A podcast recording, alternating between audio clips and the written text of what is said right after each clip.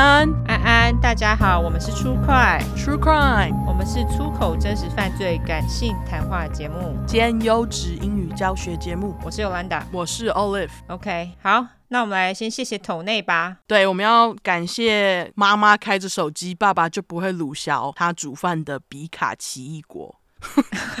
好 长哦！他还要求不知道念什么，等我一下，我看一下。他还说他上礼拜抖那一次，然后这礼拜要抖那一次。他说太优质，趁薪水还没干再投一次，一人一头，好优，请谁来投？他说一定要念台语，因为有押韵。哦、oh，OK，感谢感谢。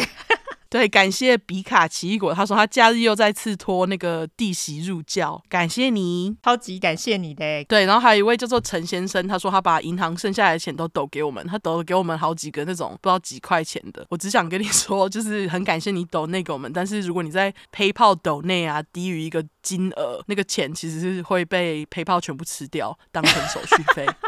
对，你就自己省下来用就好了。对对，你省着用哈。对，感谢你哈。对，银行剩下很少钱，就自己吃饭吧。对对对，你就拿去吃饭，感谢你。对，尽力而为，这样很不好意思哈。嘿，对。然后还要感谢 Anchor 的林小姐跟黄小姐的订阅，感谢你们，感谢两位。我们要赶快多说一点感谢啊。哦，我真要说啊，如果你们觉得我们感谢不够多，想要把斗内拿回去的话，欢迎来找我们哈。对啊，觉得就是我们你们。就是觉得，就是我们讲感谢不够多，觉得我们要钱比较多，但是都不感谢的话，那你就不要抖内了，好不好？因为有人说我们吃相很难看嘛，那如果你觉得我们吃相难看的话，想要把钱拿回去，我们就退给你。欢迎私讯哈。对，没错，欢迎私讯呢，我们绝对退，我们再送给你几块，好不好？哈，对，不需要你的抖内。如果觉得我们感谢不够多的话，没错，这样语气有没有符合你的标准啊？哈，对呀、啊，哈，谢谢啊，啊，啊。大家可以去看那个评论，你们就可以看到有一个很用心的一星评论，哈。对，非常用心哎，真的是，真的感谢他留了这么多，哈。嘿，那第一个留言，我们来念留言。嗯，第一个是 birthday 二三零五八，OK，可是又没有二月三十号。对啊，所以就不知道数字到底代表什么意思。好吧，算了。嗯，他标题是我是艾斯特。内容呜呜，太晚发现你们了。我也是从 Spotify 跑过来的粉丝，挂号挥手，很喜欢你们的节目，而且有时候会跟我妈一起听。她还会一直跟你们的对话内容互动，挂号问号，好像是她在跟你们聊天一样，笑哭脸。挂号原谅她的乱入，她做错什么了吗？不需要原谅她。OK，我欢迎她跟我们对话。妈妈想怎么对话怎么对话，哈，没错。然后接着他说，剪辑录音很辛苦，水滴 emoji，请你们继续加油，小鸡腿。感谢你，艾斯特。对，然后这礼拜我们评论开始挑了，有一个留满国旗的人，不好意思，因为我没读书，不知道什么国旗是什么国旗，我就把你挑掉了。我知道你想要挑战我们，但是我不会念，那个太难了，那真的太难了，直接放弃。对，放弃。下一个是 VVN 零八二五，他是狮子还是巨蟹？没有，那个应该是处女座。哦，我竟然两个都猜错。好。最后猜对啦！最后猜对了，终于。标题是“我是善良的阿酸”，粉块报道，举手 emoji。话说沉迷狂听之际，听到二十五块，你们把吉白狼取名为阿酸时，我整个大傻眼。没想过这么特别的绰号也会撞名，而且还是跟吉白狼撞名，大哭脸。我懂啦，拍谁啊？整集忍住奇怪的感觉，听你们大骂阿酸超级掰，一边觉得对啊鸡掰哎，一边又觉得哪里怪怪的，心情好复杂，笑哭脸。重点是说到小饼干的生日一月三号，我又再度惊吓，因为我的好朋友挂号 PS 早已推坑成功，生日也是一月三号，惊声尖叫脸。笑死！怎么这么巧啊？对啊，他说隔天见到他，马上小爆雷，跟他说这一块的加害者叫阿酸，跟受害者的生日，他也吓到忍不住抖了一下。挂号，我是善良的阿酸，我不会杀你好吗？笑哭脸。最后告白一下，很喜欢你们的风格，自然不做作，讲话超实在，我会一直支持你们的。看哪一块才会听到我的留言，哈哈，眨眼吐舌脸。OK，好，终于念到。四十七块，对，四十七块就是本块，好不好？对，因为你是阿酸，我才。挑你，马上觉得抱歉，因为罪恶感而挑。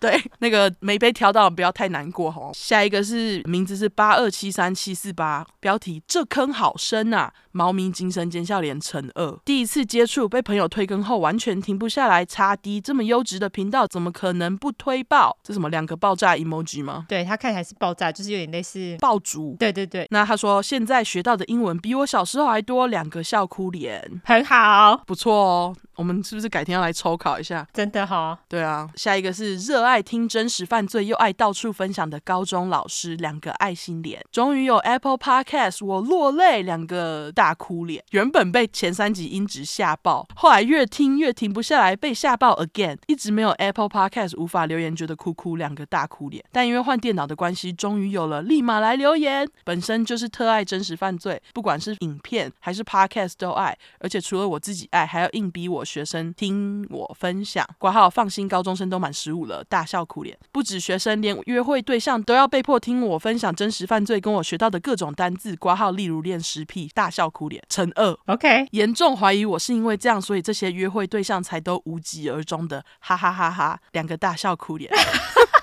哎，你教他们，他们还不要？就是啊，老师怎么感觉他还蛮放得开的？非常好哎，不错的老师，希望我高中的时候遇到你。真的，对他说，但没关系，但这也不妨碍我对两位的爱，因为听你们讲真实犯罪真的太舒压了。之前听别的还会害怕，听你们的要开始准备害怕时，就被各种脏话平复了我害怕的啊，好长哦。他都没有断点，自己断自己断，对，就被各种脏话平复了我害怕的情绪，两个大笑哭脸。而且你们讲故事真的爆炸好笑，我最爱恰恰家族，每听一次笑一次，还不断跟别人分享，两个大笑脸。祝福两位的 podcast 事业越来越不得了，继续讲更多有趣的真实犯罪故事。感谢感谢，两个爱心脸，感谢高中老师呢，对，也感谢感谢你推推学生，没错，我们真的蛮多高中生来听的，是吗？搞不好都是老师的功劳，对，我觉得是老师的功劳。如果你们因为推了学生，然后不好好上课，不干我们事哦。哦，不会啊，就是可以一起呀、啊，一起。对啊，就是当成课余。你知道学生最爱的是什么？就是老师闲聊的时候。哦，完全，对不对？然后你看你这样跟学生闲聊的时候就有话题，而且还是讨论真实犯罪，对，就是最理想的状态，非常教育意义。对，然后下一个是南区吴彦祖，因为他的名字是南区吴彦祖，我就挑了。我想说，叫你自己吴彦祖，OK，非常有脸。对，他标题是念我爸偷，以前不能理解为什么工地老师傅那么爱听卖药电台。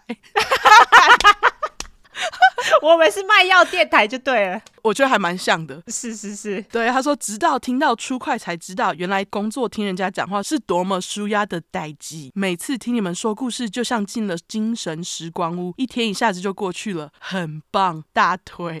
感谢南区吴彦祖，我们卖药电台好喜欢哦。对，你留的言留的非常好，没错，最爱了。好，好，下一个是来自于 Rachel 蔡，然后一个嘴唇 emoji，人生第一个评价刮胡，真实出快迷，已经数不清是三刷还四刷了，大笑哭脸。听评论听到觉得自己必须装 Apple Podcast 来五星评论一下，Thumbs up。刮胡原本在 KKBOX，还有一个耳朵 emoji，真的是全职妈妈的好伙伴，三个爱心，在家里打扫、煮饭、买菜、折衣服的好伙伴。常常听到接小孩，看到小孩的那刹那才关掉，晚上也要早点哄小孩才能继续戴耳机，耳机 emoji 听。有时候半夜小孩在房间哭，我都以为是 Olive 的猫，要小孩哭好久才发现是自己小孩在哭。我的猫没有那么常哭，真的。笑死我了！FB and IG 已追踪，南方故事集也顺利入团刮胡。我三个问题都有回答哦，只是很简短，是很希望快点入团。三个爱心眼睛 emoji，每天都要刷一刷，看有没有更新，没有更新就一直重刷，实在是无法停止。天使 emoji，从他说故事，他说犯罪吧。啊，对啊，他说故又又一个帮人家乱改名，他说故事就再也回不去了。从不习惯你们的随性口吻到不习惯其他 podcast 正经口吻，真的是被出快入教洗脑很严重。三个流汗脸，念我念我，人生第一次留评论。三个亲嘴爱心脸，哎，他好像是有加我，他是不是有加我 Facebook？我看一下，对，就是他，就是他要抖内给我们买内裤，对，抖内指定买内裤的，对，感谢你。你看我们现在有感谢够了吗？啊不是他，他人很好，对你人很好，对，不是你，我们不是在说你。他常常会跟我说，我们拯救了他的一天啊，因为他好像有一点忧郁症哦，很辛苦哎、欸。因为我们我们不是新医生，我们只是做 podcast，所以说如果有帮到一点点小忙，我就觉得很开心。真的，因为我们不是什么专业的心理咨商师什么的，所以就听我们 podcast 只能让你疗愈一下下。对，但是他的确有去看心医生啊，他是这样跟我说。哦，那我就是希望他能够，当然忧郁症是没有办法康复，但是就是能够好起来，好不好？好转啊。对，对，能够好转。然后听说他最近也在安排，就是要去把他的狗从中国接回来的事情。哦，对，所以就是希望一切顺利，加油喽！对，祝你幸运。我刚刚不是在说你，我刚刚只是还在记恨那个一颗星。对，完全跟你无关。对，我只是想要表达，我们真的有在感谢抖内的人，每一笔都是感恩，好吗？好好好衰哦，莫名其妙被讲说吃相很难看，就哈？对啊，真是莫名其妙。好好好好，继续继续放旁边。下一个是来自于 A 五 B Y 一一二二，哎，天蝎座吗？好像是，好像是天蝎座最后一天，或是倒数第二天之类的，好像是倒数。哦、oh，OK，它的标题是“好想被念评论啦”。上一次留评论是去年十一月底，那附近的评论好像在两千直播都被念完了，但我一直没有听到自己的。刮胡大笑哭脸，真的好想被念评论啦！刮胡大哭脸，好，谢谢帮我补充。OK，刮胡大哭脸，真的好想被念评论啦！六个水汪大眼脸，你们是我第一个听的 Podcast 节目，也是唯一一个每集都有认真听完的 Podcast 节目。大笑哭脸，已经预购恶魔肥手手啦！三个谢谢手吗？膜拜手，膜拜手，好，这么可爱的东西一定要支持一下。眨眼脸，自己本身是妈妈，每次听到虐待小孩的地方都会受不了，还有杀死自己。自己小孩的真的很夸张哎！到底多急掰的人才会对自己的亲骨肉下手？每次听完都超级生气，怎么有这种人？三个脏话脸，希望他们都得到报应，不得好死啦！可恶哦！那今天这一集应该会气死。哎，你的是杀小孩吗？我的有想要杀小孩哦。好，对，等会你就知道了。好的，那感谢你的评论，感谢。下一个也是妈妈哎，你都留妈妈给我念是不是？没有啊，我随便挑的。哦，不过我觉得妈妈团的号召力非常强大，就是了。对啊，我爱妈妈们，好，你们都辛苦了，非常辛苦。下一个是来自于一打一妈咪，它的标题也是一打一妈咪，平常都戴着耳机边带小孩边听出块刮胡粉块九四我三个歪嘴吐舌脸，一听就上瘾，听到二十四块的时候吃人肉。听说有的孕妇生完小孩之后会吃自己的胎盘，不知道会不会一样。三个俯下巴脸，希望可以继续更新，超爱你们骂那些乐色的，Thumbs up。听说胎盘是一种中药，你知道吗？对，我听说有阵子很流行。我觉得应该一样哎，因为毕竟也是你身体产生出来的细胞，不是吗？对，可是因为那个其实就是在吃人肉哎。对啊，可是那是你自己的胎盘啊。可是好像台湾不能吃人肉，所以这个可能是违法的。哈，吃自己的胎盘也违法哦？因为它还是人肉啊，我不大确定啦。因为这一点我也是听说的，所以我不知道这个到底有没有违法。这就是为什么我选他的评论。如果大家有相关的知识，欢迎告知，好吗？对，我很好奇。对，我只知道它是中药一种，可是我不知道在台湾吃是不是合法的。而且，其实很多动物本来他们自己生完小孩之后，他们也会把自己的胎盘吃掉啊。哦，像是猫啊。对啊，不止啊，狗啊，几乎所有的动物都会。对，其实吃胎盘是还蛮健康的一件事情。似乎是。哎，说到吃胎盘，我有一个那个朋友，他说他吃过，哎。哦，真假？对，是一个西班牙裔的美国人。哦，他是吃自己的。他说他吃别人的啊，这就有点奇怪了。对，他好像是不知道是去哪拿拿到的，然后我就觉得啊，那他吃的目的是什么？他好像当时就是坐月子。哦。就自己也没有吃到吃别人的，好像是这样哈，这还真的蛮奇妙的哎。不过它还是中药一种，所以我是觉得 OK，只是吃别人的还是有点 怪。我也觉得，不过对。好，对，继续。好，下一个是来自于 Teresa，因为他很多个 S，他的标题是快被笑死啦。Blue Monday，听到你们回应的国医妈妈真的很爽耶，两个骷髅头，很诚恳直率，绝对一直支持的啦。希望国医生坚强一点，祝福他。小丑脸，超喜欢听真实犯罪，也觉得你们越讲越好，加油加油，小鸡腿。你看，还是有人觉得我们回的很爽。对啊，不要管他那一个了，真的啊，对。好，脏东西快走！脏东西快走！这会又被他骂爆，又觉得你们讲话哦，OK，很负面呢。对啊，害我心情不好哦，越听越负面。那你就不要听啊！奇怪，有人逼你听吗？对啊，我们要为你的心情不好负责，是不是？慢走不送，没错。好，下一个是来自于 Ash Wu，他的标题是傲娇的摩羯座。因为傲娇，虽然都不留言，可是没办法，你们真的很屌。他是黑人 thumbs up，谢谢你。对，谢谢你。他好像有加我那个 Facebook。哦，是哦。哦，他长得很帅。哦，是这样子吗？真的，而且他好像是乐团的，不知道吉他手还是贝斯手。什么？我要看现在 right now。我找一下哦。哦，对，我的脸书没有给大家加。如果你加我被拒绝，不是因为我讨厌你，是我不给人家加。你说他长得很帅吗？对啊。突然在讨论听众的长相。抱歉，抱歉，拿你来讨论。可是因为他就是一个酷酷的人。哦，好酷哦，真的。而且第二张照片完全呈现出后面的人完全不在意，呈现出他的帅。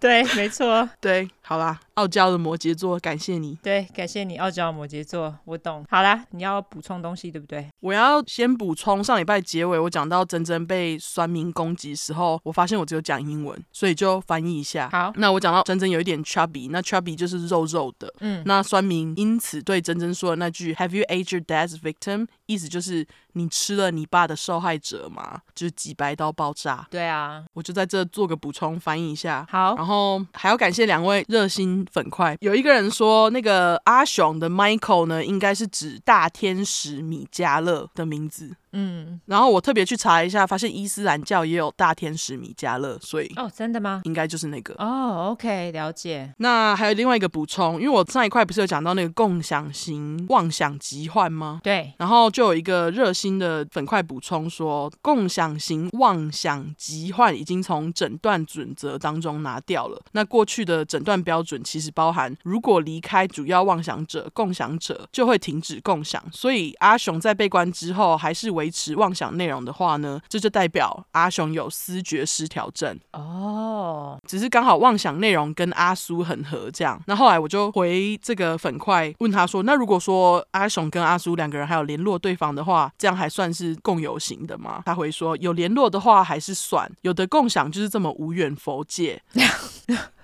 对，他后面还哈哈哈。他长得很好，对，但因为现在没有这个诊断了，所以精神疾病诊断手册第五版的编辑们认为，他们被一起放在思觉失调里面就可以了。哦，这个听众是专业的，超厉害的。对，真的非常感谢你的补充。就是如果我们真的讲错，我们就是会非常欢迎这种补充，我们绝对虚心受教。对，因为我觉得学到好多，感谢你，我把它置顶。嗯，对，就是大家如果想要去看他的留言的话，可以看一下他的解释。对，如果你还不够大，不要看我的视频。不要乱讲，超靠腰的，这个要笑死我。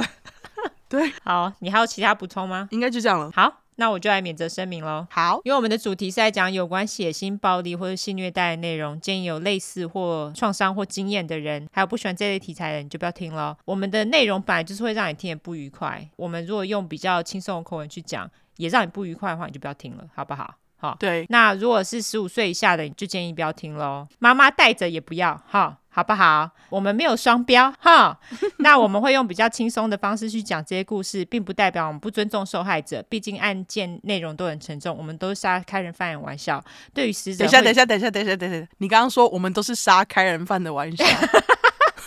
妈的！因为我很想要回那个人。我们都是开杀人犯的玩笑，对于死者会给予绝对的尊重。我们给死者都有尊重好吗？受害者又有尊重好吗？我们笑不代表我们不尊重他们啊！我我不懂哎，就是我们不能笑吗？笑错了吗？哈？对啊，就是你如果不要听人家笑话，就像你说的，去听别人的频道，哈，就不要来听我们的频道。OK？对啊，很多优质真实犯罪频道都都没有像我们笑，对，这样子可以吗？好，对。另外，因为我们住在美国有一段时间了，所以还是会中英文夹杂。毕竟这是翻译的故事，我们还英语教学，优质英语教学节目。另外有玻璃心的人，这边就直接给你个警告，我们逮到机会就说中国的坏话，中国的侧翼。你们就可以不要听了哈，直接关掉即可，然后不要再靠北我们一直讲脏话。我们讲脏话如果让你觉得很烦的话，我就建议不要听了。因为如果你觉得脏话干扰，或是你觉得脏话让你觉得听不下去，心里不舒服，或是你就是不喜欢脏话，听了让你全身觉得不对劲，我就拜托你不要听了，气场不合，我们就没缘。OK？对。不然就是你有任何不满，你就不要听了。对，真的，任何不满，你听到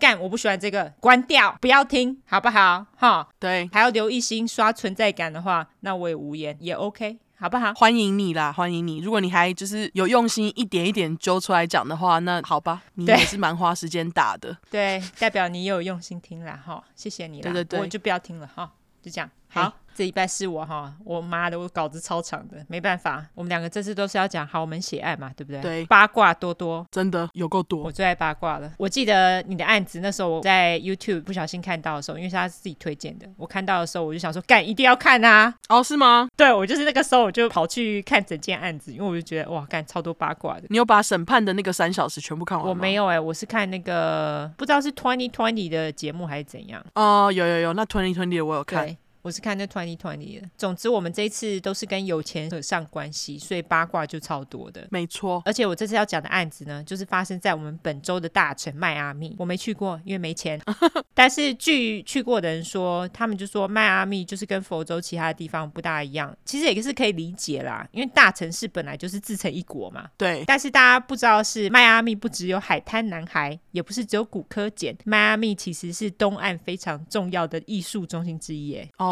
因为他每年都会办一个全球性的艺术盛会，叫做 Art Basel。总之，有钱有闲，我也想去沾沾那个装模作样的气息。OK，好，好啦，废话不多说，我这次要讲的是发生在二零零九年的有钱人惨案。那受害者是两个人，他们两个还是一对母子，妈妈叫做 Bernice Novak，儿子叫做 Ben Novak Jr.，就是大家最近一直想要找的 Ben。没有啦，我开玩笑的。谁？我不知道是谁，大家都找不到那个 Ben 到底是谁。哦。OK，对，那总之我就叫妈妈叫思思，儿子呢我就直接叫小班。至于杀了他们的人，我这边也直接公布，他的名字叫做 Narcy Novak。听这个姓也知道，就是他跟思思还有小班都有关系。至于是什么关系，这边就先卖个关子。那这个超级击败的 Narcy 呢，虽然说他的名字直翻是拿西，但是因为他是一个超级拿翘的混蛋，我就叫他拿翘。好，这整个过程超级戏剧化，这个拿翘是一个戏剧化到一个不行的人。整个过程呢也非常冗长，但是。是八卦很多，所以我会讲很快，大家就要跟好了哈。对，因为他今天十五页哈，我会尽量少插话。非常长。这个故事的开端呢，一切都要从小班的爸爸开始说起，感觉有点遥远。但是因为既然跟小班的妈妈有关，所以我就先从爸爸说起嘛，这样子也是可以理解的吧？好，既然小班的名字呢有一个 Junior，大家就可以知道爸爸名字跟小班一样，爸爸就是 Senior 的意思。老班爸也就是小班的爷爷，他们是从俄罗斯搬到纽约的犹太移民。他们一开始家里是经营了一间服装店，但是由于经济大萧条的关系，服装店收一收后，他们就全家搬到山里去经营一间旅馆。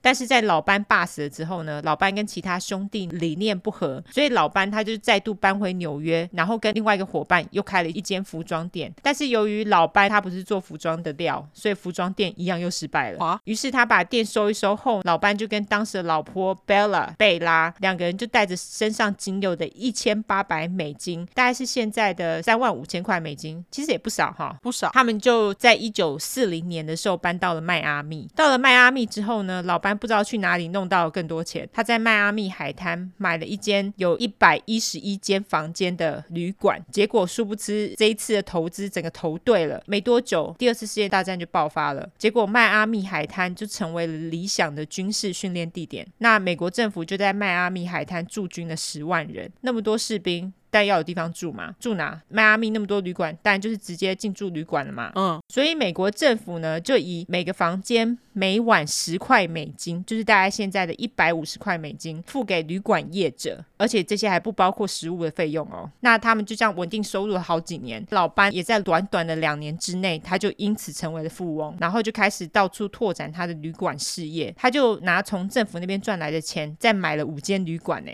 五间呢，超多的，就成为了众所皆知的旅馆大亨，等于说他这样一百一十一间房，然后每间都住完，一天就是一千一百一十块，等于你刚刚说一千八百美是大约是现在的三万五千美嘛？我刚刚有讲说十块美金是现在一百五十块美金。哦，对对对，那这样等于啊，一天赚一万五千美。对啊，而且你看他赚了两年，他就可以买五间旅馆嘞，好爽哦。对，而且这个是非常稳定的收入，因为你一定一直都有人在住啊，超爽。那由于老班他长得蛮帅的，又很有钱，当然就要到处乱搞喽。优质英语教学时间，像老班这种到处乱搞女人、到处偷吃的机掰男人，就叫 womanizer。小甜甜布兰妮米最有名的一首歌就是 womanizer 嘛。哦，你好像有教过，是复习时间。哦，好，优质英语复习时间，因为我记得我上次还有唱。哦，我也记得你上次有唱哎。好，那就是复习时间。那反正你可以翻成玩咖或是渣男啦。好啦，那老班呢？他虽然到处玩女人，在老婆背后偷吃，三十八岁的老班最终还是碰到让他想要定下来的挚爱，那就是当时只有二十一岁的思思。思思那时候是一个 model，意思就是她超级正、超级美。她年轻的时候超美的，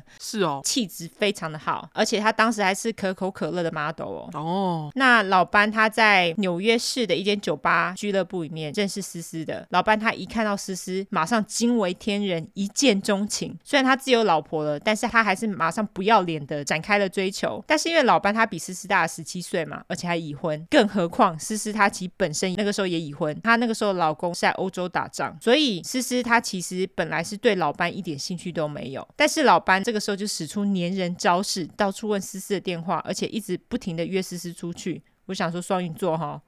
是吗？没有，我乱讲。OK，跟星座无关。但是思思她还是不理老班，于是老班呢，这个时候就想到一个办法，他弄了一个假的模特儿拍摄行程，利用模特儿经纪公司把思思给约出来了。没有想到这一招居然就因此虏获了思思的芳心，两个人就开始交往。哦，两个人在交往了四年之后，老班就跟思思求婚了。在思思答应老班的求婚之后，老班这个渣男马上跟他的老婆贝拉离婚。呃，也太快了，他就是个混蛋，而且他也抛弃。记得那个时候，他跟贝拉两个人领养的儿子，什么？就是直接把他母子俩直接抛弃就对了。哦，对了，老班真的是双鱼座哎。他真的是吗？对，二月二十四号，我刚刚跑去查的。干，原来真的是。对，好，我没有乱扯哦，他真是双鱼座。对，于是呢，老班跟思思两个人就在一九五二年在纽约结婚了。思思她当然也因此放弃了自己的模特儿事业，她就跟老班一起搬到了迈阿密海滩。那我来稍微提一下思思的背景。思思她在很小的时候父母就离婚了，虽然说父母为了她的监护权也是争破头，最后她的爸爸是得到了监护权。虽然如此，思思爸他并没有很在意思思跟思思的妹妹，所以他就宁愿让两个姐妹进孤儿院，也不让思思妈妈跟他们联系。嗯，所以也许因为思思她从小就跟自己的父母没有太大的联系，她自己之后也不知道怎么跟自己的小孩 AKA 小班相处。OK，思思她和老班到了迈阿密之后，他们就一起住在老班盖的第一间饭店里面。那时候老班虽然已经盖了饭店，但是他有更大的野心，他的梦想是要盖一间迈阿密最大的饭店。那个时候他有一个事业伙伴叫做 Harry Maudson。我叫他老亨，他们两个人那个时候已经买好了土地，要准备盖饭店的时候，老亨才豁然发现，老班居然用了他们两个人的钱盖了他的第一个饭店，而且老亨的名字还没有在那个饭店上面。啊！老亨他发现之后，当然就超级北宋嘛，于是就请了律师，打算告老班。他就跟老班说：“我不要当你事业伙伴了，你最好赶快找其他的人来把我的股份买走哦，不然我就告到你脱裤子。”结果老班他就真的找到了其他人来入股，其中一个出最多钱的人却是当时最恶名昭彰的黑手党老大，叫做 Sam Giancana。总之呢，在钱都到位了之后，老班就找来了帮他盖第一间饭店的设计师，叫做 Morris Lapidus，我就叫魔力。好，他就找魔力来设计这间他梦想当中迈阿密最大的饭店。魔力那个时候因为要接手这个非常大的案子，他也是很高兴，所以他后来就直接用非常便宜的价格接手了这个案子。用便宜的价格，他只有一个条件，就是所有设计师都想要的条件，也就是让他全权掌握饭店的设计权。然而，据说当时那个时候，魔力他出了一张图，让饭店脱离了原本的那个方形窠臼，因为大部分饭店就是方方正正的嘛。哦，对。他就是给了饭店一个曲线，就是让它变成凹进去，有点类似拱形的饭店。饭店的外形还是里面的哪里是曲线？整个栋建筑的外形。Oh, OK OK。那老班在看了设计图之后呢，他就不知道干嘛大发雷霆，他就直接把设计稿给丢进垃圾桶，还表示说他要自己画出他梦想的饭店设计图。结果几天之后呢，老班就表示：“哦，我坐在马桶上拉屎的时候，就突然想说，我们为什么不给这个饭店一个曲线呢？让它变成拱形的啊！”结果魔力整个满头问号，想说：“啊，我之前的设计图不就是这样吗？” 所以这个罗生门就让老班跟魔力两个人后来就为了这个设计图争破头，他们到死了都还在争说到底是谁出了一个曲线的主意。这样，总之饭店最后就是设计成弧形的。一九五四年底，这个拥有五百间客房的 Fontainebleau Hotel 完工。听说这个 Fontainebleau 是法文诶，你会念吗？不会。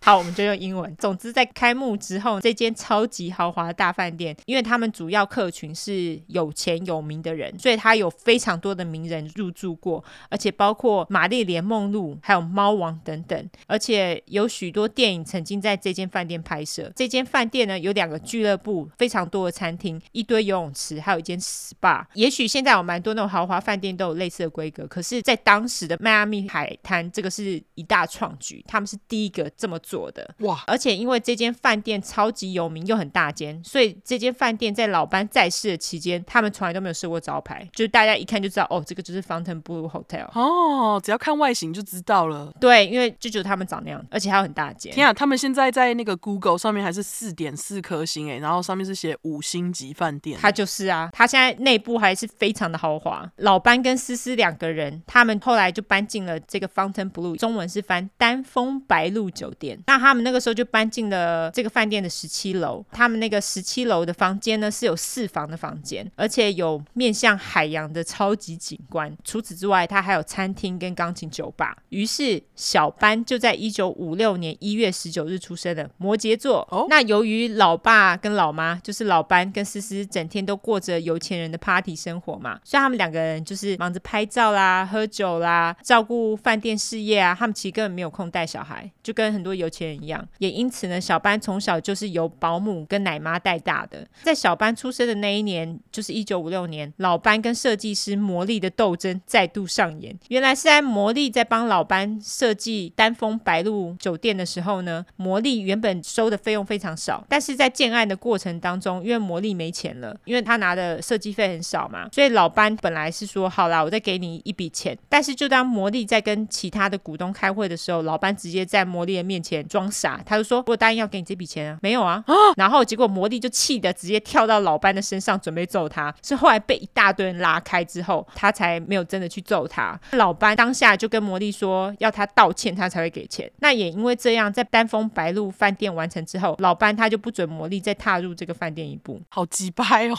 对，所以魔力就直接被不准踏入自己设计的饭店里面。哎，于是他就决定在丹枫白露酒店的对面呢，再盖另外一间饭店。这间饭店的名称叫做 Eden Rock Hotel，伊甸园饭店。但是生性奸诈、报复心又重的老班，双鱼座报复心也这么重。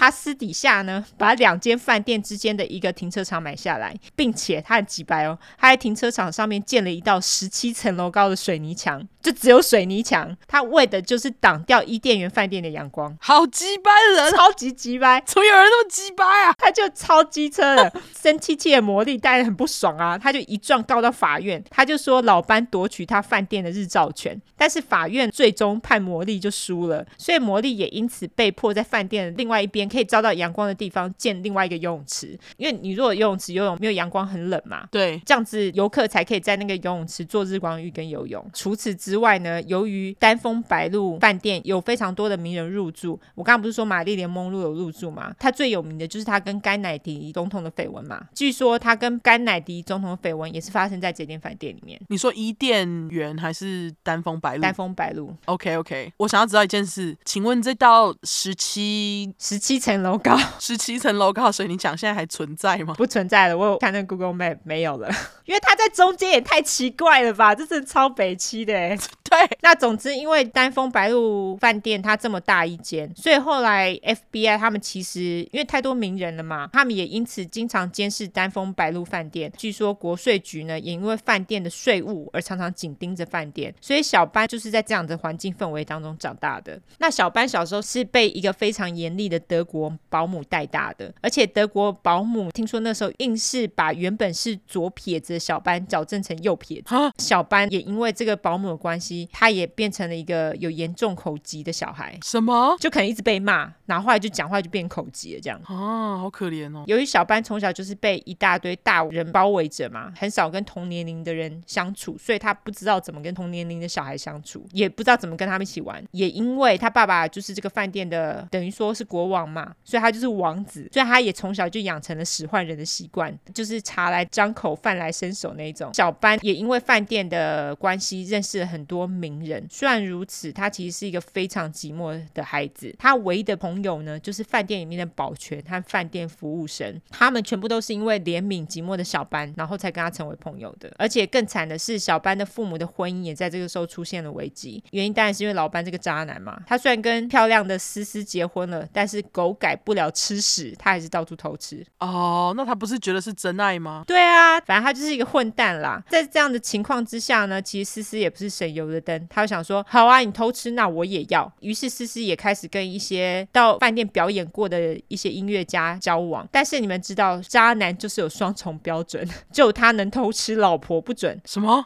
所以老班他在知道思思偷吃之后，他就去找人去殴打这些跟自己老婆交往的人。于是这对夫妻的婚姻危机就上报了，媒体大肆报道他们两个人的婚姻危机。一九六四年，小班八岁的时候，思思就申请离婚了。他就说老班是一个超级击败又残酷的人，而且他那时候也搬出了丹峰白露酒店。那老班跟思思呢，也开始抢夺小班的监护权。虽然两个人都其实根本没在带小孩，但是在思思他搬出了酒店之后，犯贱的老班就突然回心转意了，他就决定要不顾一切赢回思思的心。所以在一九六五年，思思也真的撤销了离婚申请，再度搬回饭店。OK，总之呢，就在思思搬回饭店后没多久，思思她其实马上自己又跟某个鼓手外遇了。老班于是在一九六六年一月，就在小班十岁生日的前四天，反而是他跟法院申请离婚呢。哦，但是那个时候思思用的理由是老班他也外遇啊，为什么不行？所以两个人的离婚风暴呢又开始了。那老班跟思思两个人，他们当然是互相控诉对方的不是嘛，一样是在争夺小班的监护权这样子。但是在这个时候呢，新的蝙蝠侠上映了。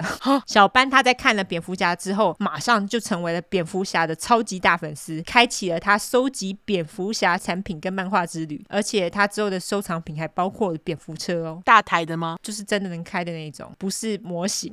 爸爸有钱，对对对。哦，之后你就知道了。OK，就有人就说，小班他之所以会爱上蝙蝠侠，也许就是因为他觉得自己跟那个布鲁斯韦恩一样寂寞哦，都是有钱的寂寞王子啊。那也从这个时候开始呢，原本就跟饭店还有保全很要好的小班，他这个时候也开始迷恋上了警察这个职业，就是因为看了那个蝙蝠侠。OK，由于老班他时常让警察免费待在饭店享用食物，有人就说是因为老班他想要收买警察嘛。毕竟，因为老班跟黑手党有一腿，也因此让小班有很多接触警察的机会。但是，据说黑手党在这个时候呢，已经渐渐掌管了丹枫白露酒店，意思就是说，这个酒店的经营权已经落入黑手党手里。也有人就说，他们只是每年付老班两百万美金，让他做那个饭店的门面而已。不止如此，这个时候迈阿密海滩面对着一个更大的挑战，也就是万恶城市拉斯维加斯的兴起。OK，就有人就问老班说啊。面对那个拉斯维加斯的心情，你觉得如何？老班他也只是挥挥手说啊，没事啦，安啦安啦。但是老班他心里清楚很，拉斯维加斯有一项迈阿密海滩没有的优势，就是赌博，就在那边赌博是合法的。哦，那为了这一点呢，老班本来也决定在赌博合法的加勒比海，不是海盗，是海岛当中的一个小岛建一间饭店。但是因为还在申请阶段的时候就被打枪了，因为他在饭店业的名声真的太差了。诶，是怎样差？就是因为他跟黑手党合作。OK OK，好。一九六七年。迈阿密先锋报的头条表示，他们花了很多个月调查了丹峰白露酒店的财务状况，最终得出来的结果是，这个饭店只是黑手党跟流氓私底下赌博和实行暴力的幌子而已。这个报的一出来，其他的媒体也马上就来关注，还有争相报道，意思就是全国都知道了。那老班他也马上就告了先锋报，后来他们两方一来一往后，最终老班在一九六八年撤回告诉，但是他的条件是先锋报要在头条表示老班是丹峰。峰白鹿酒店的唯一经营者。哦，先锋报虽然做了这件事情，但是他们并没有道歉或是公告撤回之前报道，意思就是说啊，这个都是真的啦，我们也没有要道歉意思啦。OK，在同一年，思思他就同意了老班的离婚申请，并且放弃小班的监护权。但是据说思思他每年可以得到两万五千的赡养费，相当于现在的十七万两千块美金。哦，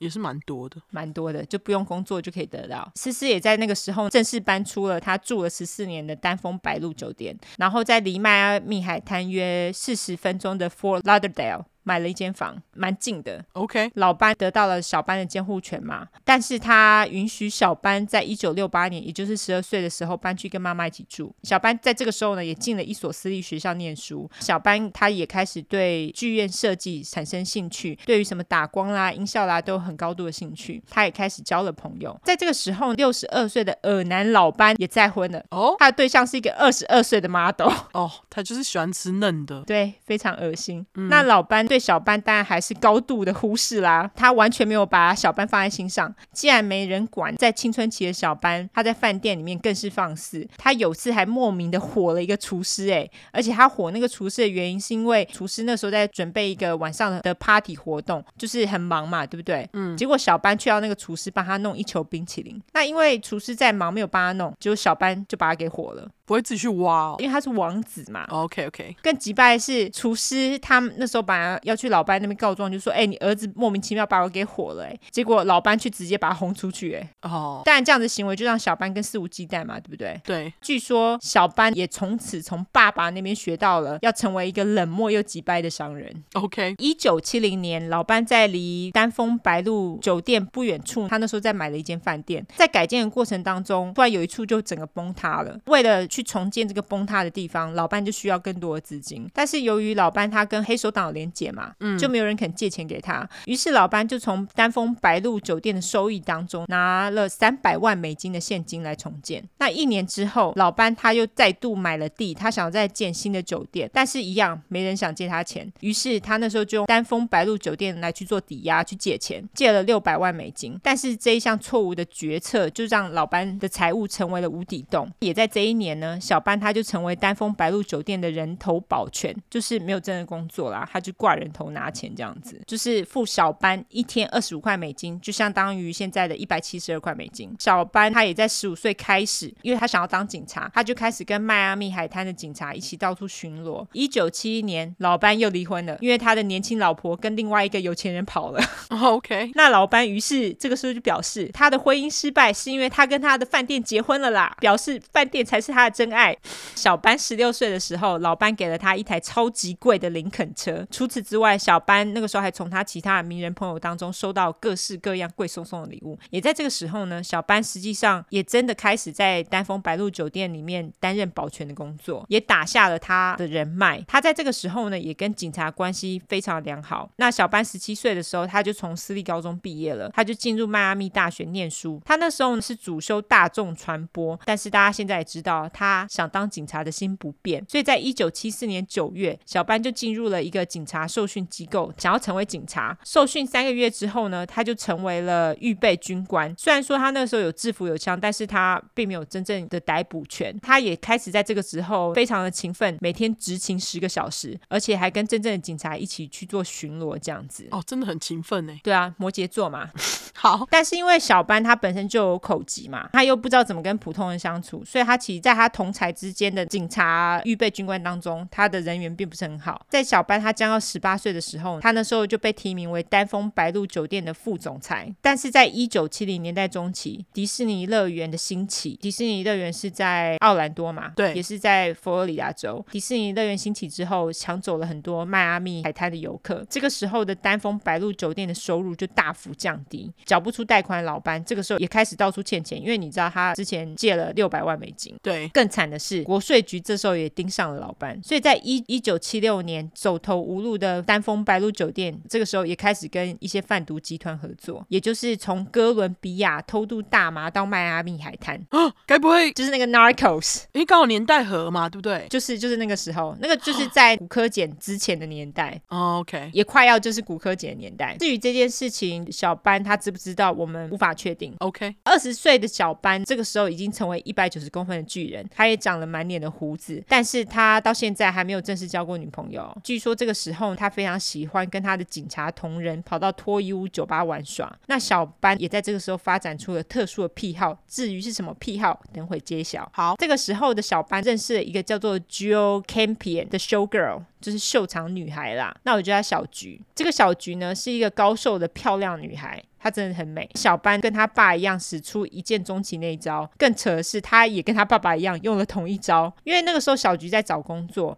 那小班就假装说：“哦，我们饭店在招人这样子。”小菊就上门应征嘛。就在面试完之后，小班直接急掰的跟小菊说：“哦，我不能用你，因为我想跟你约会。”好鸡掰哦，超级掰的，因为他说我们饭店有严格规定，员工之间不能约会哦。但是在小班的追求之下，小菊后来也真的跟小班交往。一九七二年的六月，饭店的财务漏洞就越来越大了嘛。老班那个时候还欠了国税局一百三十万的税金。由于这个财务危机，一个经常在丹凤白露酒店表演的歌手叫做 Frank Sinatra，哦，表示他愿意帮忙他的财务危机。嗯，就老班这个傲娇的老人觉得受到侮辱，两人反而因为这样打起来了哈，就莫名其妙，这个歌手就再也没有回到饭店表演过。隔年一九七七年，丹凤白露酒店直接宣布破产。一个房地产大亨叫 Stephen Moss，他也宣布以七百万美金买下了丹凤白露酒店。老班这个时候也赶紧将他的个人财务啊，通通转到他姐姐的海外账户去。就是他其实自己有钱，只是酒店没钱了。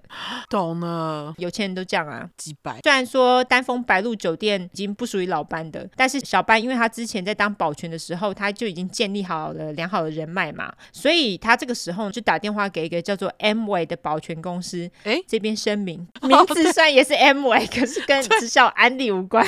我刚才就想说，咦，他是一个保全公司，OK，但是这间保全公司我也叫安利，利益的利，好不好？好，这间安利他也很开心的就给了小班一个职务，小班也的确非常称职，小班也因为工作的关系经常出差，因为他是专门做很多一些活动啊，或是一些。些会议的保全工作，所以他就是到处跑这样子。嗯，然而小班除了在安利有稳定工作收入之外，为了满足他夜夜笙歌的习惯，小班的妈妈也经常会给小班一些零用钱。这个时候，小班也跟小菊订婚了。但是小菊这个时候其实也发现，他跟小班除了都喜欢上夜店之外，两个人基本上毫无交集。而且小班还经常要求小菊要穿着性感，不准变胖。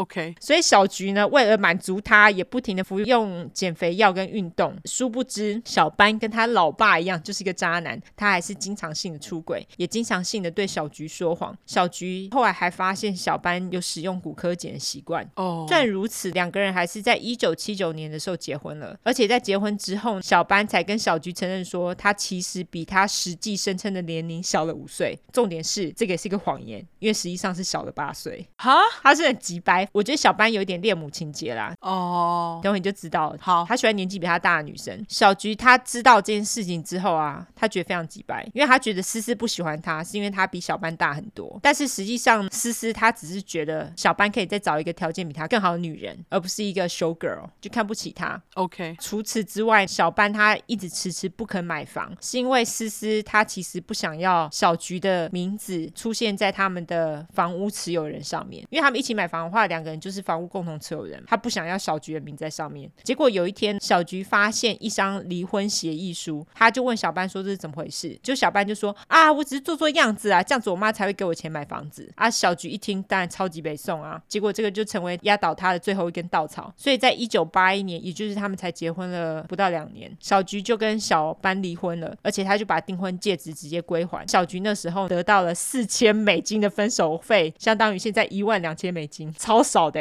真的，觉得他超衰的。离婚后的小班也马上就在离思思家不远的地方买了房，而且他虽然在安利工作，但是他其实还是在警察机构当志工，因为他还是有刑警梦嘛，对不对？对。他想说啊，有一天能够实现他的梦想。但是因为小班的口疾，让这个梦想离他更远。因为你总不能在执行犯人的时候你就口疾啊，谁会理你？哦，对了，或者是你们在抓犯人的时候你就突然口疾，那这个也太危险了，对不对？对。虽然如此呢，小班还是经常跟他的警察朋友们出去玩，就是他们都会去脱衣舞酒吧啦。所以在一九八三年八月，小班在一个脱衣舞酒吧遇到了一个来自于南美厄瓜多的金发脱衣舞娘，她自称 Sylvia。由于小班很喜欢她，就把名片给了她。但是这个脱衣舞娘的真实名字叫做……好，我来挑战一下要怎么念：Narcissa Sierra Velez Pachuco。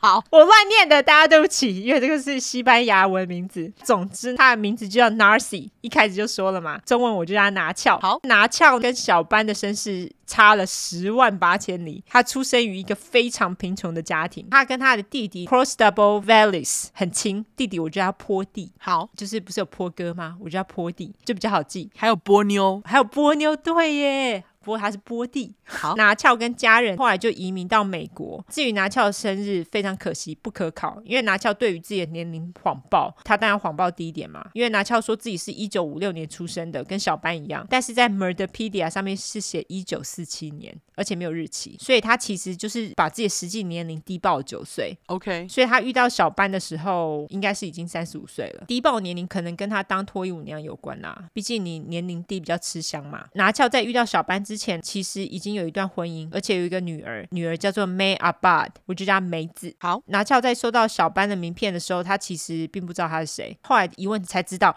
干。是前旅馆小开呢，而且就算现在不是，也还蛮有钱的。那他当然马上黏过去嘛，毕竟他是穷苦出身的人。但是因为他们两个人臭气相投，他们都很喜欢上夜店，也喜欢吸骨科碱。而且小班一直以来都喜欢找脱衣舞娘约会，但是拿翘跟其他的女孩非常不一样，她是一个脾气非常火爆的女人。她曾经因为小班出轨，然后威胁要烧掉小班的房子。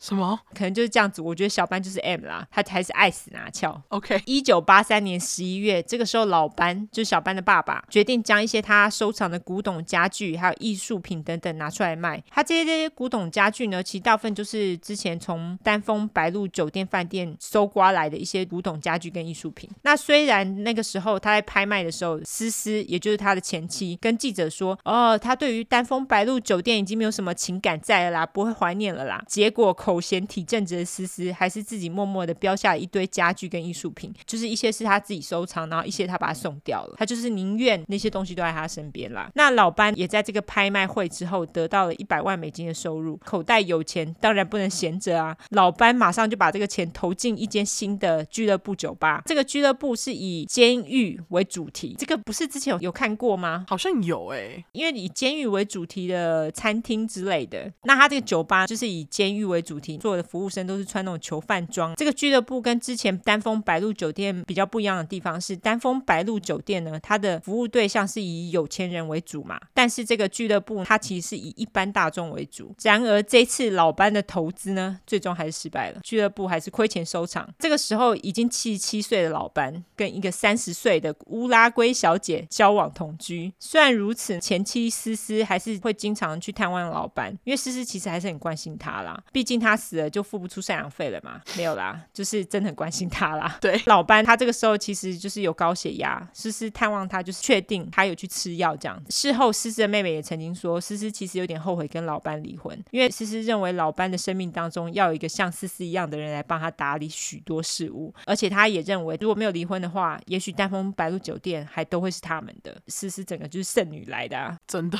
总之呢，一九八四年，老班在一场手术之后，他就住进了疗养院，而且他也在那个时候把自己的财产授权给小班，就是小班他。他可以去处理老班的财产，小班也开始对原本跟老班同居的乌拉圭小姐提出了诉讼。他表示，乌拉圭小姐拿了老班十万美金跟价值约一万五千块美金的珠宝，要乌拉圭小姐去归还这些钱跟珠宝。而且他那时候还弄了一个禁令，他禁止乌拉圭小姐去探视老班。老班也在一九八五年的四月因为中风还有心脏病发就死了。哦，他是享年七十八岁。在老班的遗嘱当中呢，当然把财产都分给了前妻。思思跟小斑马，但是还记得他有第一段婚姻吗？就是那个贝拉，对，还有他们领养的小孩。他不但抛妻弃子，他死了之后只留给那个小孩子一块美金。好急掰的人哦！你知道为什么他还要留一块美金吗？就代表说我给你钱喽，所以以后你也没有任何理由可以来跟我另外一个老婆小孩争财产的意思。嗯，就打发他们这样子啊，超级班。老班死了之后，乌拉圭小姐就反告小班，认为啊、哦，我陪了老班这么久，我应该要得到五十万美金才对啊。关于这个官司呢，小班跟乌拉圭小姐他们后来在两年之后，一九八七年的时候，私底下就和解了。OK，至于小班，这时候他的保全工作做非常好，他后来就是自己开了保全公司。他主要也就是是之前就有说是在做一些会议啊，或是一些活动的保全工作。虽然在商场上属于鹰派的小班，有时候给人非常严厉而且觉得很讨厌的感觉，但是他就像《Game of Thrones》里面的 Lannister，Lannister 对，他们永远都会付清他们的账单，They always pay their debt。总之钱他都一定会付清，所以大家也没有说什么，就让他耍几掰就算了。小班也在老班死了之后，突然就决定要去做口疾的矫正。小班的性格其实后来也变得越来越像老班。一九八七年八月，小班用五十万美金的遗产买了一台游艇，而且还带了拿翘去做隆胸手术。OK，据说小班最喜欢带着拿翘开着游艇出游，并且让拿翘在游艇上穿着比基尼摆各种姿势拍照，这样就是一个完美的概念。好，他可能想要塑造完美吧？对，之类的。虽然说呢，小班他爱死了拿翘，但是小班的妈妈思思非常讨厌拿翘。据说思思第一眼看到拿翘就非常不喜欢他，他就觉得拿翘染的金发非常没有品味，而且他的教育程度很低，英文的西班牙腔又很重，再加上假胸部，思思真的讨厌死拿翘。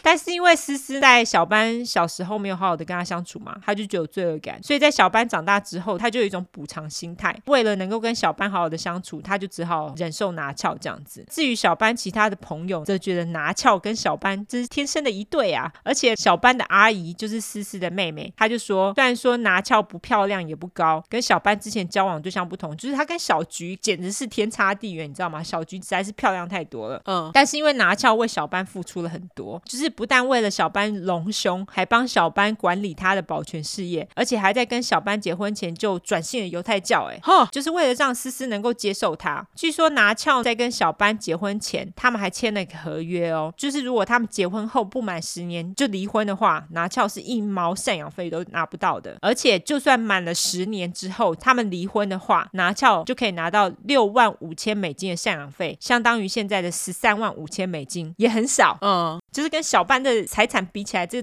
真的是九牛一毛。对，不管怎么样呢，小班在跟拿翘就在一九九零年的时候结婚了，婚后两个人就马上买了一栋豪宅，拿翘也正式帮小班管理工作上的事情。拿翘这个时候十六岁的女儿梅子，在一九九一年生了一个儿子，一九九三年又生了一个。梅子其实时常会去探望拿翘，但是实际上呢，梅子跟拿翘感情并没有很好，因为据说拿翘在梅子小时候常常会打她，就是对她不好啦。虽然小班一开始其实并没有很喜欢梅子，但是他后来还是雇佣了梅子，而且呢，他让梅子还有拿翘跟思思一起在他保全公司上班，就他们所有人都在他那边上班就对了啦。OK，思思一开始其实也并没有非常喜欢梅子，因为毕竟是拿翘的女儿嘛，他不喜欢拿翘，但也不喜欢他女儿。但是由于思思跟梅子呢，他们有一个共同讨厌的对象，也就是拿翘，也就是敌人的敌人就是我的朋友的概念。对，所以思思跟梅子也渐渐变得比较亲密了这样子。一九九四年，年小班跟拿翘他们两人在思思住处不远处买了一栋六房的豪宅。两年后，他们又在豪宅附近买了两块地，然后在那个地上面建了一栋房子跟两栋商用办公室。意思就是说，思思他那个时候只需要开车七分钟就可以去上班了，很近啊。这个时候的思思已经七十好几了，但是他还是工作狂，摩羯座哈。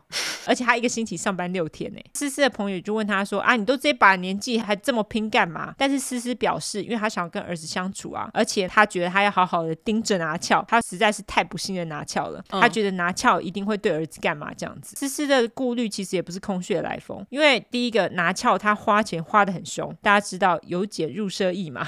由奢入俭难，对，拿翘其实有非常多的珠宝收藏，而且他还有上百双的鞋子。除此之外呢，拿翘这个时候还开始隐瞒自己的过去，他就开始说谎，他就说他是来自于厄瓜多的有钱人家，他是后来移民到美国纽约去做服装设计师啦。而且拿翘这时候呢，也还是染金发，但是他的金发就是染成那种颜色比较深一点的金发，而且他的头发之前都是那种乱七八糟的那种爆炸头，但是他这个时候就把它好好的梳好，就看起来比较没有那么俗艳啦。而且他这个。时候也想不尽办法想要打进上流社会这样子。哦，对了，妈妈思思是射手座。好，妈妈思思是射手座，没错。总之呢，小班的公司非常的成功，他也开始做了一些亿万富翁会做事，就是买小岛跟游泳私人飞机嘛。但是据说小班对飞机驾驶非常急掰，所以后来都没有人想要帮他开飞机了。OK。至于拿翘呢，大多数的人会说拿翘一开始对他们都还不错，大家有问题也都喜欢找他讨论。但是日子久了之后，拿翘也渐渐的跟小班那边学了很多招，也就开始对员工很机掰这样子。拿翘后来也开始对小班的行径产生了怀疑，他认为小班在出轨，而且小班也的确有跟他爸一样嘛，而且他出轨还不止跟一个人，就到处留情这样子。嗯，这个时候呢，拿翘也开始抓奸，他只要一抓到一跟小班对峙，他们两个人就打起来，所以拿翘的身上跟脸上也经常出现 O C，打老婆就对了。我相信小班应该身上也有。OK，也曾经有朋友看到他们两个坐开车追主战。一九九九年的夏天，思思声称他从办公室的冰箱拿了一罐水喝，喝完之后就开始气喘，而且后面还锁喉。虽然看了医生，但是找不出原因。思思他自己认为是因为拿翘在水里下毒了。另外一个小班的朋友也说，小班曾经在吃了几次拿翘煮的东西之后就送医了。那个朋友也拒绝吃拿翘煮的东西，他觉得拿翘会实行巫毒。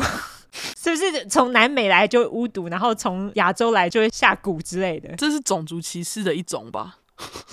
我也这样觉得。对啊，在二零零二年，小班他为了能够留在警察预备军官的名单当中，那时候又多拿了四十个小时的课程，而且还通过了考试。但是他的一个警察朋友那个时候就发现小班看起来蛮忧郁的。后来经过询问之下，才知道小班认为拿翘，因为他们结婚十年的那个合约已经到了，他们一九九零年结婚嘛，那二零零二年已经到期了，嗯、就算离婚又有钱可以拿。小班就觉得拿翘这个时候出轨了，他就觉得不爽。你看，又跟他爸一样双标。真的，就自己出轨可以，老婆出轨不行。二零零二年六月八号的晚上，那天是星期六，小班跟拿翘他们两个人从一间墨西哥餐厅吃完晚餐后回家上床睡觉。就在半夜一点左右呢，小班他醒来，发现有三个男人带着武器的男人出现在他们的卧室里面。这个时候，小班他吓一跳嘛，于是他就伸手准备从他床边的小桌拿出枪的时候，他就突然听到拿翘说：“小心，他的床边小桌有枪哦！”啊！于是，一个男人马上就把小班压在床上，并且用枕头压着小班的头，接着呢，用一块布把小班的眼睛蒙了起来。接着拿翘就去把保全系统给解开了，然后就把小班绑在一张皮椅上。拿翘接着对小班说：“我要把你的鸡鸡切下来丢到河里去。”什么东西？超展开，对，莫名其妙。接着一伙人就开始洗劫他们的房子。听说小班被他们绑在椅子上，总共绑了二十五个小时，而且这个期间他们还很贴心的给他用尿壶。我就想说，到底谁家随时都准备尿壶啊？好，你不觉得吗？哪里来的？他们搞不好随便拿一个东西就让他解尿，就是一个水罐之类的。对，有可能。总之呢，拿翘也在这个时候从他们楼梯底下的保险箱拿走了三十七万美金，也拿走了古董家具、枪。收藏品，一些重要的商业文件，他还顺便拿走了一些小班的蝙蝠侠收藏品。